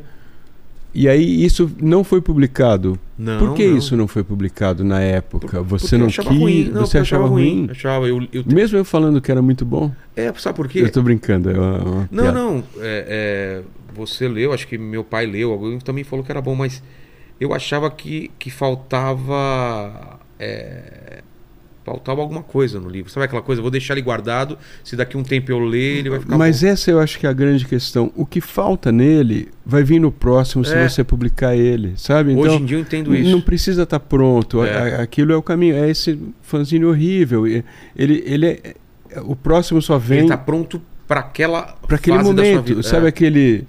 O Diomedes tem um, tem um livro, mas aquele. É, é o que eu posso fazer agora, sabe? É, É, é o que eu dei o meu melhor e é tá aí. isso. É. É. Talvez faltou isso na época mesmo, porque hoje em dia eu convivo com isso, assim. Então, mas aí. ah, aí você foi pro stand-up, foi. a- a sua- porque É. Não, não, tem fiquei- uma coisa fiquei- não, eu curiosa. fiquei parado um, um bom tempo só trabalhando, tipo, é, fazendo storyboard, aquelas coisas horríveis que pra pagar conta, entendeu? O Lenny trabalhou nessa época na produtora, eu é, com o Shaw, e depois o Shaw saiu e foi pra Inglaterra, e a gente fazia storyboard, fazendo animatic. Cara, foi a- a- de saúde, assim, mental, foi a pior época da minha vida. E trabalhava pra caramba. Trabalhava pra caramba, virava a noite. E como surgiu essa coisa do stand-up? Porque eu te conheço é isso, eu te conheço há muito tempo. Eu não vou dizer que você era tímido, Ah, sempre mas fui. você era reservado, eu Total. era reservado. É Até quando eu hoje. fiquei sabendo que você faz stand-up, eu fui ver um pedaço de um no, Netflix. eu. Netflix, é, chegou a ser. Eu fiquei muito Não é o- chocado. não é o mesmo cara. não- é- é- eu falei, esse cara tá possuído. É, esse corpo é- Exatamente. É, é outra Eu, coisa. le- eu- mas eu era esse cara mesmo, de ficar quieto, da gente. A gente se dava muito bem. É. Você- Vocês eram um grupo que foram sempre muito atenciosos e É, generosos Marcelo comigo. Campos, Otávio Cariello, Isso Roger aí. Cruz e antes o JP até que estava com a gente Isso aí. também, Martins. É, era, um, era um grupo, eram uns meninos, mas eram muito gentis comigo. É. E Mas era uma coisa impensável mesmo eu, eu fazer stand-up, mas eu acho que tem muito a ver com o mundo canibal. Ah, então, eu não, meu filho adorava isso, É. eu via muito aquele Partoba, aquelas Partoba, coisas. Eu não sabia que era você. É, era eu e os Eu via, eu achava aquilo cruel demais, eu tinha umas coisas muito Né? violentas. Violento pra caramba. Mas eu via com o. Chico. Eu, eu, Tinha um Chico- pouco de, de marcate ela também, né? Tinha, tinha. Do moleque comia bosta Tinha. e tal. É. E tinha umas cacetadas, meu, umas coisas É, muito que ficavam- violentas também Exato. ali, cara. É. Mas Era uma época de ria. experimentação, É, né? é rir de, de nervoso, mas É. depois, em algum momento, alguém me falou que você fazia parte daquilo, eu não sabia. É. Mas ele começa é, lá na época do- da fábrica de quadrinhos ainda. Eles eram alunos da gente. Ah, E aí eles faziam animação. A internet tava começando a dar aqueles primeiros passos de carregar coisas em animação em flash e tal. Aí separa, a gente continua e aquilo explode com a vena de pau, com, com, hum, com bonequicha e tal. E aí, como eu comecei, e, e eu, e eu fazia quadrinho, eu fazia, não sei se nessa época você lembra, mas eu fazia tira, cheguei a fazer tira pra folha de quadrinho, tira de humor, Não, que era não canibites. Era uma Ah, tribo não. de canibais da Amazônia, porque eu morei na Ah. Amazônia. E aí vem o mundo canibal, entendeu? Ah, porque é, é uma época que eu parei de acompanhar jornal e É, aí. fazia pra Folha de São Ah, Paulo. não sabia. E aí, Diário ou semanal? diário, diário, era, ah, não era lembro uma coisa. disso. Até falei com o Gonzalez assim, cara, como você consegue é anos e incrível, anos né? fazer uma Gonzalez- ideia de humor com O Gonzalez é impressionante, ele mantém o mesmo nível. É. Tem mais de 30 anos ali. incrível, cara. E aí foi uma foi uma coisa, Ó, o pessoal vem aqui pra falar, pra ver o Mutarelli, eu tô contando minha vida. Não, mas eu bem. quero saber da tua Tá. Eu vim aqui pra saber da tua vida, que eu nunca mais soube, É, então, não tive aí, mais notícia. Olha que doido, porque eu, eu nunca também, nunca fiz teatro, nunca foi de, de eu estar na frente das coisas falando. Mas tem um amigo meu que, tá, que fazia um outro site, a gente fazia muito canibal, eles faziam, ele fazia o Porteiro Zé. Não sei se você lembra também. Sei, Fez um bom sei, sucesso. Claro. E aí ele foi fazer stand-up. Eu falei, você tá louco, cara? O negócio da gente é por trás, é ficar desenhando, é ficar fazendo vozes aqui. Ele falou, não, cara, você escreve, você vai de cara limpa, se não der certo, você reescreve e vai consertando a piada. Eu falei, pode? Porque eu fui ver a primeira apresentação de- apresentação dele e foi horrível. Depois eu fui uns três meses depois, ele tava muito bom. Aí eu entendi que aquilo era um processo em andamento. E como foi sua primeira apresentação? O- onde, onde foi? Como Foi, foi? no Next, era, uma, era uma, um bar. Next, Você lembro, sabe onde é, claro, né? Lá claro. no Centrão. Pode pegar uma jujuba, né? Pode, pode, claro. Foi lá no Centrão, nervoso pra caramba. Só que eu vi, cara, eu contei umas paradas e o pessoal riu. É um, é um poder tão grande isso. No primeiro funcionou? Você Funcionou, tá- não, claro que. Eu vejo hoje, eu gravei é muito ruim, mas a galera riu, E aplaudiu. como você tava de, de- Nervoso. Eu nem pegava no microfone, porque eu pensei assim, se eu não colocar o microfone na mão, não vão ver que eu tô, ner... Uhum. eu não tô tremendo. Então eu deixei ele no pedestal e fiquei assim. E você vê minha cara assim, quando a galera ri, eu tô falando, não, o pessoal tá rindo. Você já viu um cara que chama Norman MacDonald? Sim, sim. Tá vendo? Você viu Bom um que tem um demais. Hitler's Dog? Ele tem um Ah, paralelo é? com o meu livro. Meu último livro faz uma alusão que só quem assistir esse stand-up vai Eu vi o Hitler's entender. Dog. É incrível, né? Porque o, o- o cachorro do Hitler adorava ele, né? É isso. É. Você E ele fala, ele fala exatamente isso. Se, é a coisa de contextualizar. É. Esse é um mocap só, né? Eu- Hum, é uma, uma arte minha, de um quadro. claro. A gente Que usou lindo. mocap, mas não vai Onde- ser assim. Pra onde a, a- a câmera é pra cá? É, dá, dá pra ver. É. Ah, que lindo. É. Caramba. E eu fiquei felizão. Ó, aqui, ó. Quer ver? Essa arte é, é É minha. digital? Não. Não, é, é uma pintura que mesmo. bom, Uma pintura que que, bom tá que na você sala. continua. Não, não, continuo. Parei, né? Minha, ma- minha mãe com aquele. Ai, você tem um dom, nunca mais fez. Mas aqui, ó, Joaquim Pô, né? Baseado numa história real que ainda não aconteceu. Caramba, que É. lindo. E quando sai? Em maio. Maio sai. A gente bateu 400% da meta, fiquei super feliz Pô, aí. eu não, então, eu não vou, eu não lembro. Eu vou te isso, mandar. Eu lia, não, eu quero. Eu li há Mas era 20 bem mais anos, fino, bem mais fino. é, mas foi muito bom, me Sério, impressionou mano? muito. E eu quero reler. Eu lembro que você falou isso, eu, eu falei Não, assim, foi mesmo, ele pode ter gostado, cara? Linda, linda edição. Mas eu- uma coisa eu, eu acho que era bem escrito. Eu só eu, eu não gostava da- do desencadeamento da. Não acontecia muita coisa. Mas sabe por quê? Também ah, é uma coisa que eu falo muito para os alunos que tem a ver com desenho também. Quando você está escrevendo um texto, você relê muito esse texto. É, e ele vai ficando E cada ele vai vez mais perdendo, vai é igual uma perdendo- música que te emociona, você vai ouvindo muito, você perde a emoção. Então você precisa economizar, Nossa, você é um precisa de distância. Esse livro, você vai revisando, sei lá, É. 100 vezes. Chega um ponto que você fala, você, você começa a duvidar se aquilo é bom, Claro, se aquilo. se- Mas você precisa dar tempo É. para ler, sabe? E acho que quanto mais tempo você dá, hum, mais você consegue dar valor para o que você fez. É. Porque não é ruim você dar valor para o que você faz. Não, não. É bom, né? É. Eu, eu gosto muito do resultado que foi esse livro. Gosto muito. Incrível. Espero que o pessoal goste. Ô, Lene, o que, que o pessoal tá perguntando aí? Ó, é, Não sobre mim, né? Sobre Ó, vamos lá, deixa eu, deixa eu pegar aqui, ó. O, tem um, o Júnior, ele mandou um- uma propaganda aqui. Ele tá dizendo que nesse fim de semana, sábado e domingo, vai ter um festival de, de gibis e ideias. Feito por colecionadores nerds, geeks e o Onde? pessoal afim de diversão. Vai ser lá no- é, na Avenida Domingos de Moraes, 1581, próximo ao metrô Vila Mariana. Então, se você tiver de boa aí no domingo, vale a Do pena lado fazer uma visita casa. lá. É. Deixa eu falar uma coisa, acho que a gente falou só fora do ar aqui. Eu queria deixar aqui o meu agradecimento póstumo, né, cara? Infelizmente, é, não tive tempo de trazer o Douglas nem o Mauro aqui, mas falar o quanto a Devir foi importante na minha vida, acredito na sua também, Claro. mas na minha vida como desenhista, eles foram os caras que acreditaram em mim. E se eu trabalhei para os Estados Unidos foi porque eles pegaram meu trabalho, mandaram para o Steve Jackson Games, mandaram para Wizard of the. Coast Incrível. e tal. E eu comecei a trabalhar para fora e meu sonho de viver como desenhista foi possível por causa deles. Então, assim, eu tenho uma gratidão imensa e, e absurda pelo, pelo Douglas e pelo Mauro, principalmente pelo Douglas, que é o cara que me pegou no colo mesmo. Para mim também, ele foi, era quase meu pai ali. O Douglas foi, cuidou de mim em momentos É. bem difíceis ali. É. O Mauro também, é, e morreram muito jovens, os Exato. dois, né? Muito seguido e muito. Primeiro foi o Mauro, né? Primeiro foi o Mauro. E, e eles tinham um trabalho de, de, de quadrinhos, de publicar quadrinhos RPG, que era uma coisa que você via que não era só pela grana, né? Não, não. Ou a é. grana, porque senão eles não publicariam o que eles publicariam, É. publicavam. Né? Eles davam muito, muito espaço pra gente lá. Então. Ah, dava mesmo. E foi, era um lugar no começo de reunião, né? Do, do- Era. começou Ah, naquele gêmeos né? também, né? O Fábio, É. né, o Gabriel também publicaram lá. Estavam lá, era um lugar incrível, né? Era uma distribuidora, tinha cada material fascinante. Ir lá, né? Ir lá era- Folhear, ver aqueles quadrinhos Nossa, importados. era Era, uma- incrível, era um era incrível. lugar de encontro Esse era um problema também, porque eu amava quadrinho. Eu não consigo ler mais quadrinho Também depois. Não, consigo. Tem um monte aí na fila, eu não Então, consigo. eu não, nem tento. por quê? Não- Porque eu me desgastei. O meio era demais, era difícil demais, É. né? É. Mas na época, então, é isso. Eu metade do que eu ia ganhar eu tirava em Vale no- No- lá na, na loja loja, deles, porque né? tinham coisas incríveis. É. Tinha uns Richard Corbin. Nossa, cara, Pô. tinha coisa muito legal. Muito legal mesmo. Fala, Alene.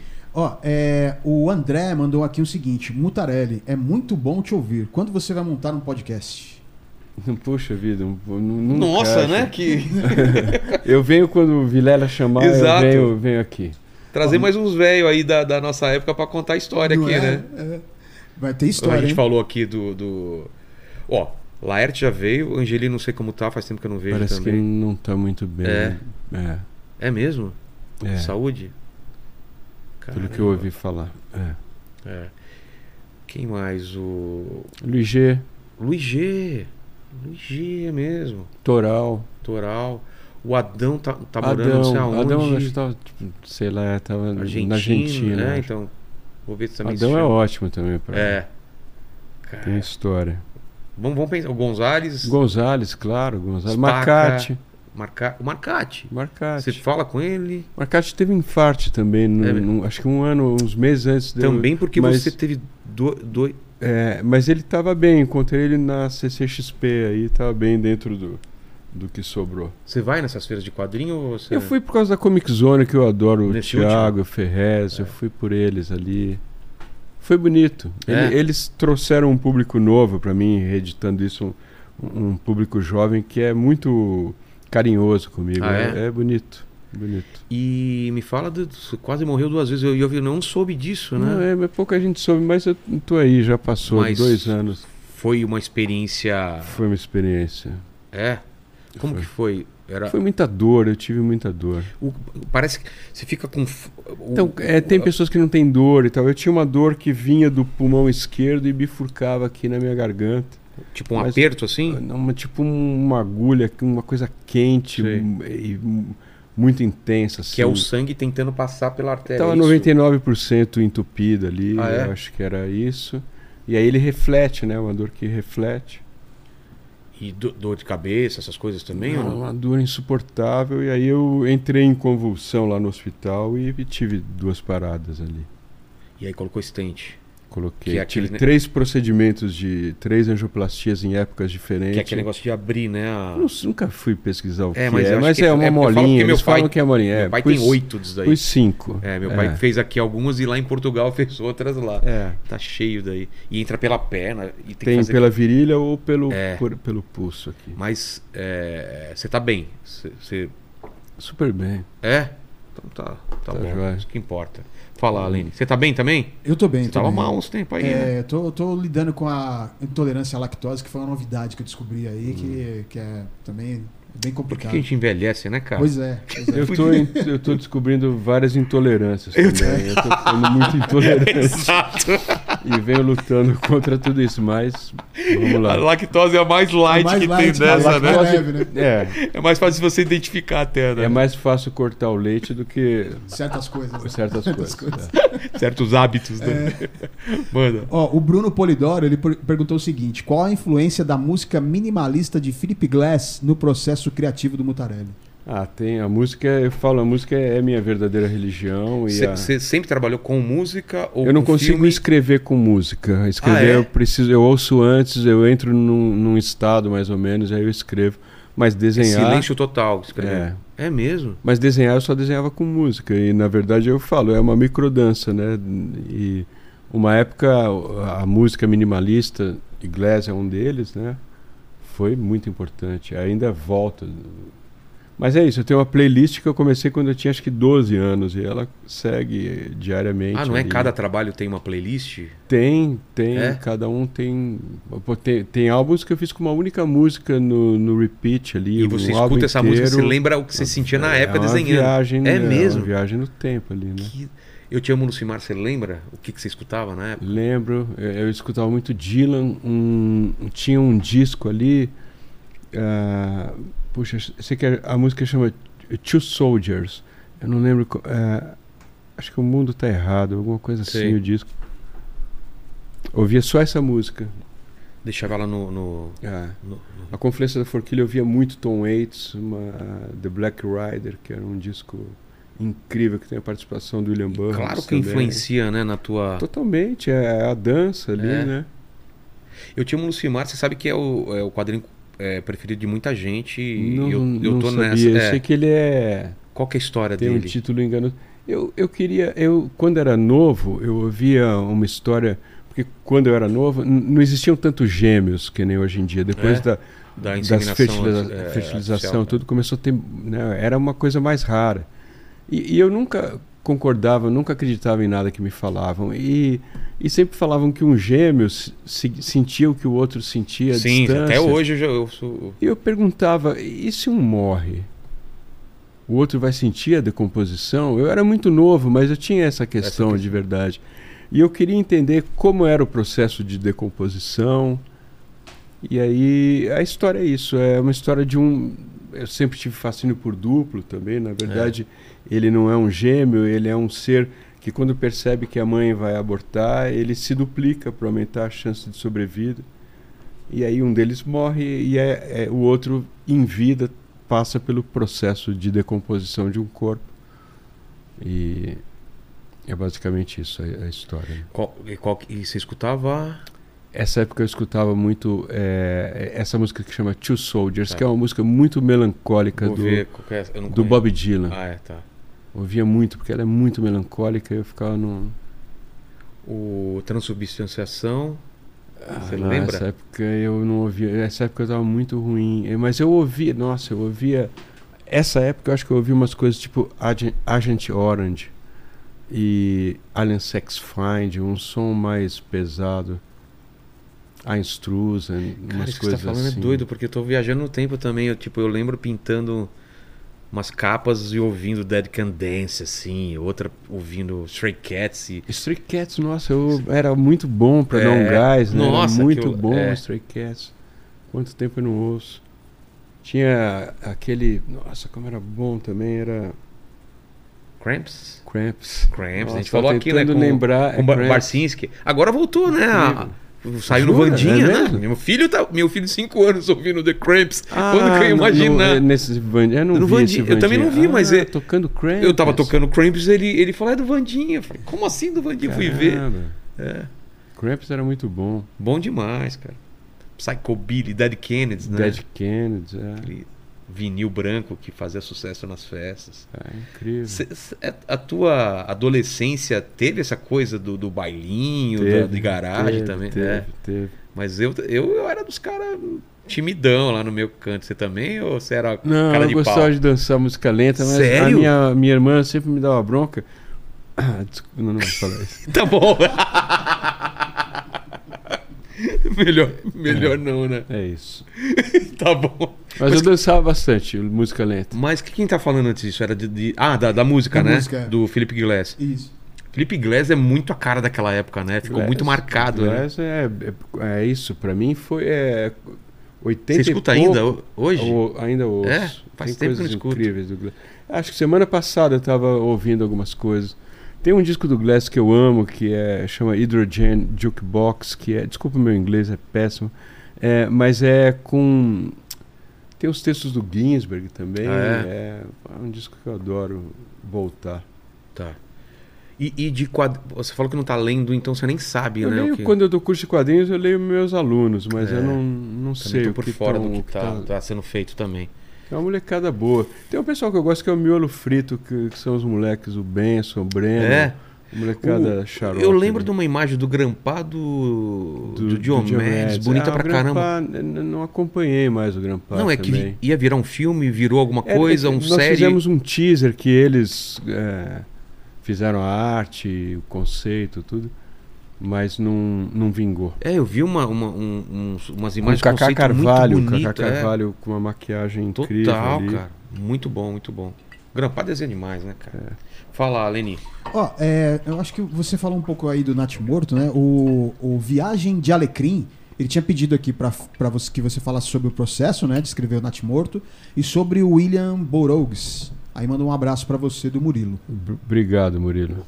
Ah, esse Murilo acho que é o Murilo que faz gravura, meu amigo. Ah, é? Deve ser ele. Ah, é, o, o Natimorto foi isso. Foi, eu comecei o Natimorto no dia seguinte, porque quando eu fazia quadrinhos, eu terminava um, antes de terminar um álbum, eu ia, eu já deixava o roteiro do próximo pronto, né? E eu terminava um álbum, no dia seguinte eu já começava outro. Você estava maturando o outro, E já, já tinha um. Já, aí eu começava, porque também tinha esse compromisso de 10 páginas mensais, que era o que garantia o meu, meu aluguel. Então, quando eu acabei o Cheiro do Ralo, no dia seguinte eu comecei o Natimorto. Eu fiz umas 12 páginas, eu achei que eu estava muito colado. E eu falei, eu vou guardar isso aqui, Tava esperar. muito parecido com o Cheiro do Eu Ralo? achei que estava muito no ritmo, que tem muito a ver com o meu ritmo de, de construção, de pensamento. E acho que ficou uns dois anos parado ali, até que eu retomei. Eu não lembro, acho que é uns dois Foi para anos. outro caminho mesmo ou não?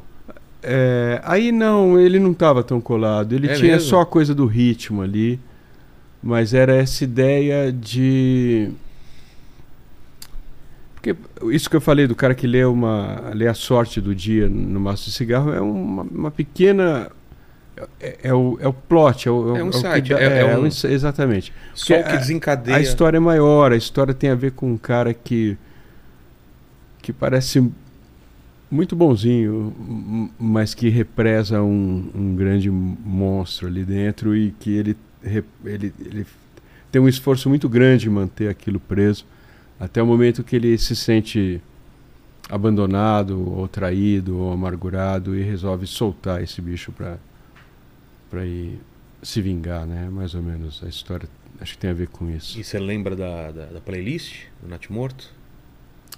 Olha, eu- o Cheiro do Ralo eu ouvia muito uma música do Leonard, Leonard Cohen, mais antiga, quando ele tinha um Sei. timbre ainda mais fino, que era Avalanche, que o Nick Cave gravou também, tem uma gravação incrível. O Cheiro do Ralo eu só ouvia isso antes de escrever. O Nath Morto, o que, que eu ouvia na época? Eu não lembro agora.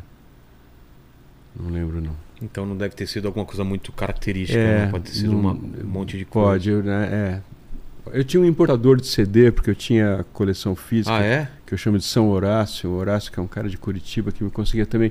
Tem muita- ainda ou se perdeu? É, Eu não compro mais fisicamente, Mas mas, sempre essa- que surge alguma coisa, ele me manda. É, nos tornamos amigos, né? Então, quando surge alguma coisa muito diferente, assim, ele, ele me manda ainda. É. Mas você não jogou fora, você tá com Não, não, tenho, tenho tudo lá. É mesmo? Tenho tudo, tudo lá. Me- se perdeu toda a minha coleção. Eu, eu me desfiz dos vinis, né? Que eu tinha muito. Mas os CDs eu tenho Tem- ainda. tem tudo lá. tudo lá. Mas você Eu- ainda coloca pra escutar? Coloco, vai ainda no- tem um aparelho de. né, eu, claro, é muito mais prático num, Num- num MP3, É. essas coisas. Mas eu tenho um aparelho de, com bandeja de três ali que eu ainda, ainda escuto. É, a forma de consumir música, ela, ela dita, né, como, como você vai escutar. Se É. você vai numa, num Spotify onde tá, você escuta por faixas e tá misturado, é um jeito, né? Você pegar um CD ou um vinil e escutar ele inteiro e depois dar repeat nele é outra Ainda sensação. mais o- os discos que são pensados como uma obra, como um Exato. álbum, né? Mas eu também tenho, eu não tenho Spotify, eu não gosto de nada que me que ficam me Cobrando Eu mensalmente. tenho um- uma playlist gigantesca, eu tenho um, um, um um programa diferente. Não vou fazer propaganda, Tá. mas é um, um programa que eu, eu coloco tudo ali. Então, é, se eu der play, a última vez que eu olhei. No shuffle, assim mesmo? Eu, não ponho no shuffle, mas posso pôr. Tá. Mas geralmente eu escolho discos, mas eu tenho armazenado ali, tenho Entendi. aqui no, no meu celular mesmo. Tá. E num, num- Pô, iPod, é. Ele, ele dura. Se eu der play, a última vez que eu vi, durava acho que 28 dias sem repetir. É, Nossa. tem muita coisa ali. E aí eu vou E alternando. tudo misturado. Tudo misturado, tudo, mas Tem- tudo separadinho Sei, sei, mas- direitinho mas e, vários tudo, estilos. mas vários, vários estilos, vários. Entendi. Fala, Lines. Ó, o- Mas você falou do Burroughs, no que que era? Ah, o Burroughs é isso. O Burroughs é um, é um autor muito importante, que é isso que eu falei que recortava, que falou do, Ah, do- verdade. da revolução eletrônica ali, que é um autor que foi importante para mim, mas pela coisa experimental, ah, acho que ele abriu muito para todos que vieram depois ali. Aquele. Do Paul Auster, você leu o, o Auster, Cidade a trilogia lá, que é a trilogia de Nova York. É, É, incrível que é o de- Mazzucchelli fez aquela Cidade Cara, de que Vidro. demais, Cidade de Vidro, cara. Aquilo é maravilhoso. Tem um pouco, Eu né? cansei do Paul Auster com o tempo. Não, eu também, tem- o- mas é, aquilo, depois eu- eu- aquilo- eu li outras naquele momento ainda, é um, eu acho um marco, assim. É.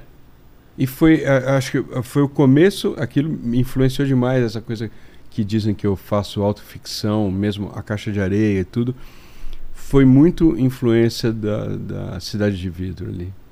Quando existe um homônimo do Paul Auster que o cara vai lá na casa E dele. deixam. É, eu acho aquilo. Cara, achei aquilo. demais. Aquilo para mim foi um quase uma epifania pensar que isso era possível, um, um personagem ir, ir me visitar ou vice-versa, essa mistura. Isso eh, no meu trabalho vem se misturando cada livro mais assim. De se colocar. Tudo se mistura, o que é, onde acaba a realidade e ficção é, é muito misturado. Você assistiu tudo ao mesmo tempo agora? É esse Uhum. o nome? Eu fui no podcast do Ben-Hur Eles falaram. e o Ben falou que eu preciso ver É, esse vai- filme, é- mas é eu, eu ainda também, não é. vi. Veja, veja depois. É, é um filme coreano, é isso? Não, não é. Eu acho que dire... eu acho que é um filme americano, Ah, mas um é diretor, americano. pode ser. Ah, tá. Mas eu não É- sei. É, É.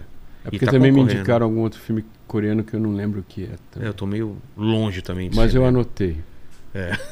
Eu vou pegar um golinho do, do chá verde. Vamos lá, o chá verde aqui vai, Lênis. Ó, o, o José Nascimento, ele fez a seguinte pergunta. Mutarelli, você gosta dos quadrinhos italianos da Bonelli? Você conhece o trabalho do Sclavi, o criador de Di- eh, Dylan Dog? Ah, o Dylan Dog eu não acompanhei muito. Eu tive uma amiga que gostava muito do Dylan Dog, mas eu adoro o trabalho do Bonelli. Eu, eu tinha a coleção do Zagor, do eh, Ken Parker, eu amava aquilo. E Tex também, eu achava muito bom. Eu li muito isso na minha, na minha juventude. E o, eu acho que o, o Alan Parker, é isso que chamava? Aquele, É? é. Alan Parker eu achei uma, achava uma coisa maravilhosa, que até mais tarde eu, eu gostava de, de reler. Mas o Dylan Dog eu sei o que é, mas eu não, não, não acompanhei. É, deixa eu. Bonelli vinha sempre para as bienais também. E É, alguns o Guzman veio artistas aqui, ele foi dele, lá é, visitar o pessoal lá e tal. Dylan Dog, pô, é, o desenho é fantástico. Desenho é né? incrível. Eu, eu sei o que é, mas eu, É. eu não, não cheguei a ler. Ó, o Nathan, Nossa, quanto gelo. Nathan Nakel, ele parece, parece brincadeira, né? Nathan Nakel. É, nome de su- super-herói. Nathan, Nathan, é. É, ele fala o que ó, Mutarelli que é um grande fã de filmes de super-herói, né? Ele fala aqui, ó, boa tarde, Mutarelli. Você teve alguma influência do Robert Crumb e você vê o mercado de HQ independente barra under... E como você vê o mercado de HQ independente barra underground hoje no Brasil? Parabéns pelo trabalho, um incrível abraço. Obrigado, um abraço também. Claro que eu tive influência do Crumb. Eu tive mais influência no fim, sem querer, é claro, mas o Crumb é maravilhoso. Eu tive influência, tinha outros da, da Zap Comics, né, que era o underground americano. Robin Williams, tinha uns, Robin Williams eu achava tinha um desenho muito impressionante, mas eu tive muita influência do Charles, o irmão do Crumb, que que no documentário aquele que tem é o que se mata, o que vai tendo uma escrita compulsiva e tal. Eu fui experimentando essa escrita compulsiva a partir de ver o trabalho dele. Que isso foi acontecendo no meu quadrinho. Os balões foram ocupando cada vez mais É. espaço da página, né? No Diomedes tem umas páginas que então é, mas é, eu não eu sei que tem as feiras planas e tantas outras e que tem muita gente publicando coisas impressionantes em termos de de qualidade gráfica, mas não tenho acompanhado muito, com exceção do Miolo Frito, que são os meninos que eu conheço, que eu gosto e que a gente às vezes bebe junto, eu, eu acompanho um pouco mais. Mas eu acho que é um caminho, é, eu acho que influenciou o mundo inteiro. Acho que essa geração americana É, né, do underground. O ali, Laerte, Angeli, né? E, e o Glauco foram Ah, muito influenciados. Muito. Tem muita gente dessa época. Tem uma outra influência que eu esqueço de, de falar, mas que para mim é vital, que foi a MED. Né? É mesmo? Eu a MED eu, eu colecionei eu não- do número Eu um, não, assim. não a- falaria que foi uma influência pra você. Nossa, foi uma influência porque tinha um desenhistas, tinha um. Eu amava ali aquilo. Tom eu mandei Martin? um desenho do, do Dom Martin. Martin, eu gostava Tom do, Martin, mas ele fazia tinha- os dedinhos assim, né? Tudo era... Incrível. Mas tinha aqueles. Poxa, será que. O Kurtzman. Sei. Os caras eram monstruosos em termos de volume, né? Aragonês. Pô, era Que incrível. era mais. E quem editou a média era o Ota. É. E eu mandei um desenho. Eu tinha, sei lá, 12 anos quando começou a média. É, e também tem uma Você pegada mandou? underground. Mandei um desenho, mas aí eu recebi uma carta que deve ter sido o Ota que respondeu. Tem que ser a Nanquim. Eu mandei um desenho esferográfica porque eu não tinha Ah. Nanquim. Naquela época, para fotolitar, tinha que ser a Nanquim o desenho. É, mas claro, claro que influenciaram. Tinha Cricket também, que era uma concorrente da Magic, que tinha uns desenhistas. Tinha outra. Incrível. Pancada? Pancada, é, a acho que que, que era pancada? A, pancada era uma tradução dessa Cricket, Ah, tá. que era uma americana Que eu também. lembro da pancada. Pancada, é. E as capas eram muito boas, né? Muito E boas. E tinha, Chagas. o- é, e, e era igual tinha o Alfred Newman, Newman que era o média, É. o Pancada tinha um personagem parecido, Tinha assim, também uma um- entidade, Sei. É um, um mascote, sei E lá. era sátira de filme. Uhum. Hum, Era incríveis as sátiras. Spy vs Spy. Exatamente. Putz, que tempo A bom. Sombra sabe, que É. era o, E é, as perguntas- marginais do... do... respostas creti... Recretinas para perguntas imbecis. É, é, alguma coisa assim. As marginais, aquele As marginais do todo. Aragonês, que era Cara, era, era um celeiro de muita muito gente. incrível. Muito bom. Fala, Nenes. Ó, o, o Art Silva, ele falou o seguinte: qual a, sua- qual a opinião do Lourenço sobre as obras de cinema baseadas nas obras dele? E se ele tem coragem de falar de que não gostou de alguma? tenho, tenho coragem e, e- coragem e respeito, porque uma adaptação é, é o filme é deles, é o olhar deles. Então, é o que eu digo, eu não preciso gostar. Isso não desmerece eu gostar ou eu não gostar. Eu não, não tô. É, é uma questão de gosto mesmo. Então, eu tive quatro filmes adaptados. Eu posso dizer que eu gostei de dois, que é o, o Cheiro do Ralo, para mim é a melhor adaptação que eu tive. O Natimorto é um pouco mais delicado porque eu acabei atuando, então eu acabo olhando de uma outra forma, tem uma autocrítica ali, teve muita crítica quanto à minha atuação. E os outros dois, eu, eu não gosto muito, acho que funcionam como filmes e tudo, eu não gosto muito para mim, mas é, é o meu gosto, n- não quero de forma alguma desmerecer os filmes, né? É uma questão de gosto. Ó, e o Rogério, ele perguntou aqui o seguinte: o, o- o nosso charado, nosso, nosso host aqui, é, ele perguntou como foi trabalhar na Maurício de Souza e, e qual, é, qual foram as edições que você participou, se, se você se lembra? Não, foi na animação. É, né? porque eh, foi, era difícil trabalhar, era um emprego. Maurício, eu tenho um carinho absurdo por ele agora. Na época ele era meu chefe e a minha relação era como qualquer chefe. Na parte de desenho animado eram cento e poucos funcionários, que num outro prédio era muita gente, então não tinha proximidade. Nicolozzi trabalhava já nessa época? Nicolás trabalhava, trabalhava. De boné, já? Sempre de. Ele nunca tirava, Não, nunca, tirava. Nunca, nunca, nunca. Isso é uma coisa que. Tomava banho de boné. É, Tinha essa lenda. É que é, é muito difícil ficar careca. É muito difícil. É muito sei. doloroso. Eu sei, sabe? eu fiz implante. Ah, é muito doloroso. Mas se você. Eu não sei se ele era careca ou não. Eu sei Eu que ele nunca sei. tirou É, eu o boné. nunca. É, eu acho um pouco mais doloroso isso, sabe? É, você não, não enfrentar. Mas. Então, eu trabalhei em muitos filmes, não em quadrinhos. Se você pegar, com exceção do primeiro, que era A Princesa e o Robô, alguma coisa É, assim. Não, a Mônica o Mônica e a princesa, não E sei o quê. e o é, robô. sei. Era? Ah, pode Não, ser, brincadeira, pode brincadeira. Não Acho que era é por aí. É. Tirando esse, eu trabalhei em, em vários outros, inclusive dos Trapalhões e tal. Tem, tem meu nome nos É créditos. mesmo? e, e aí era bom porque precisava fazer uma época o tem um não sei se é o Cebolinha que vai parar no inferno. Então eu fazia os cenários aí, eu fazia os cenários do inferno, eu fazia a Gruta do Ogro, Ah. os, os que eram um pouquinho mais sombrio, Entendi. mas claro que eu fazia os que eram também Fofinhos. mas era, foi uma experiência incrível, conheci pessoas incríveis ali, mas eu, eu, eu era, um, era um trabalho. Depois que eu saí do Maurício, nós nos reencontramos, na verdade, na Feira de Frankfurt, quando eh, o Brasil foi homenageado. Ah, é? E ele pediu para tirar uma foto comigo e foi. Eh, Eu até postei junto essas duas fotos, eu com 20, eu com 50, sei lá. E tenho um profundo carinho por ele, assim, acho.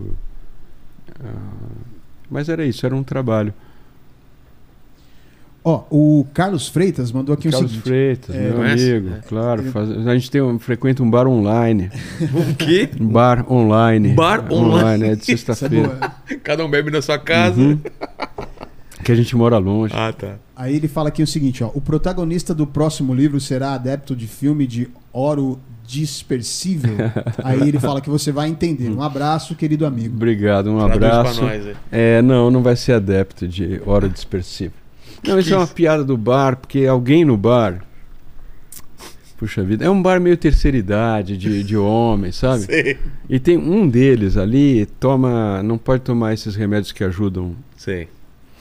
Por causa do estômago. Aí tem um que é oro dispersivo, que você, ele dissolve na boca e não afeta o estômago. Tá. E é uma piada que É a gente faz sempre interno, ali. né? É isso, é uma bobagem. Mas vocês vão saber do que estamos falando quando chegar aos 60. Tá certo. Ó, o Fábio Casaca, ele mandou aqui o seguinte, ó. Mutarelli, Caramba, todos meus amigos, Olha, o tá Fábio. O. Fábio tinha um hostel que eu fiz uma oficina incrível, fizemos uma noite do pijama lá. Aí ele falou o seguinte aqui, ó. É, há algum projeto para o cinema é, em futuro próximo? Aí ele colocou aqui Cramps, Alien Sex Friend, é, Stray Cats. Sério mesmo? Gostaria de ter descoberto esse seu gosto musical há mais tempo. Um abraço. Não, meu gosto musical é bem amplo. Eu tinha um, um, um amigo do meu irmão que até reencontrei há um tempo atrás, no, numa oficina minha, que ele viajava todo ano e trazia umas duas malas de vinil do que estava sendo lançado fora. Então a, a gente tinha acesso a isso e gravava tudo em cassete. Incrível era. É, então, eu, eu fiz um filme que eu não posso falar muito Tá. é, como ator, mas foi um, um projeto muito doido, muito Que não incrível. foi lançado ainda. Vai ser lançado acho que daqui uns dois anos. Tá. É um diretor chama Claudio Lovitch, um jovem editor ali, um diretor. um- E foi um trabalho muito doido e eu tô como ator, não tô, não faço, não é uma adaptação Entendi. nada. Mas eu nunca fui tão fundo em algo que não fosse autoral. Acho que nem em- no meu trabalho autoral eu fui tão fundo É mesmo? quanto eu fui nesse trabalho aí. No teu personagem, nessa. No processo maluco desses É caras, mesmo? é um povo lá Pô, do, que legal, cara. do Hum, cogumelo e dessas coisas ali. Como ator, então você teve uma experiência totalmente É, nova. é, como como é, ser. né? Foi uma coisa que me, me quebrou, me desestruturou bastante, inclusive. Sério? É, mas fascinante, assim, uma, uma viagem realmente assim. E tinha a ver com o personagem essa viagem? Tinha a ver com o personagem, tinha a ver com a diferença que temos física e psicologicamente eu do personagem. Ah, é? Então, para eu poder entender um pouco. O que, que ele era diferente de você? Não sei se pode falar. Ele também. era um pastor evangélico, arrogante e manipulador Sei. e corrupto e mu- muito diferente da- das coisas que eu pratico, que eu, que eu sou. Então, é, teve um processo ali de, de, de- de me quebrar para para entender tudo isso também, né? É. E de livro? Ele falou de, de filme, né? O, a- a- a- o Carlos tinha falado do meu meu pró, a- é, tem um perso meu próximo eu tô é, tava escrevendo, né? Tô escrevendo um livro novo, Que fase que você tá? bem no começo, e aí eu voltei a filmar uma, uma sequência que faltava desse filme, que ficou para esse ano, o filme foi o ano passado, e para eu voltar ali, eu me distanciei do livro. Agora eu estou tentando voltar para o livro e, e me afastar um pouco desse personagem, porque sempre que ele vem, ele, Ele não deixa espaço pra outra coisa? não, ele é meio dá uma devastada na, na minha, Nossa. na minha existência. Assim. Agora eu estou Caramba. praticando Pô, voltar. foi ali. intenso mesmo, então. Foi profundo, realmente. E esse livro não tem previsão, não tem nada. assim. Não, não. Você nunca sabe quanto tempo vai demorar um livro? Eu geralmente não tenho pressa, mas esse como eu estou fechando um contrato com a editora, eu vou tentar ser um pouco mais rápido Com a companhia mesmo. com a companhia. É. Ele chama, por enquanto e talvez para sempre, ele chama. ma- eh, Meus livros têm muito. eh, desde o Grifo de Abdera e esse livro 4 também, tem muito EO, tem dois títulos, eh, tem dois títulos, eh, tem dois títulos no capítulo, no livro e tal. Então ele chama por enquanto, e acho que para sempre, Mazuaki EO, não deixe os cachorros latirem sozinho. E eu estou trabalhando, ainda não consegui voltar nele Mas logo eu volto, em uma semana mais ou menos eu volto. Entendi.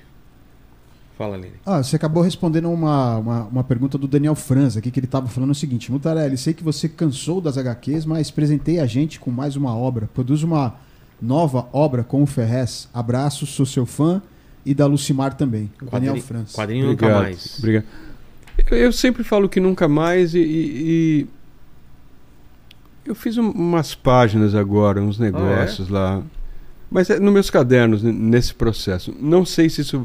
Mas acho que quadrinho nunca mais.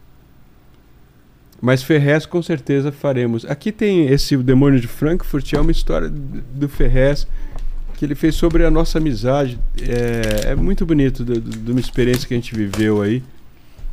E tem umas fotos no final. É, é isso, com certeza. O Ferrez é meu, meu pai também. É um cara que cuida muito de mim. Embora ele seja mais novo, ele é. Olha aqui. Ah, isso tem a ver com essa minha caligrafia que vira imagem também. é.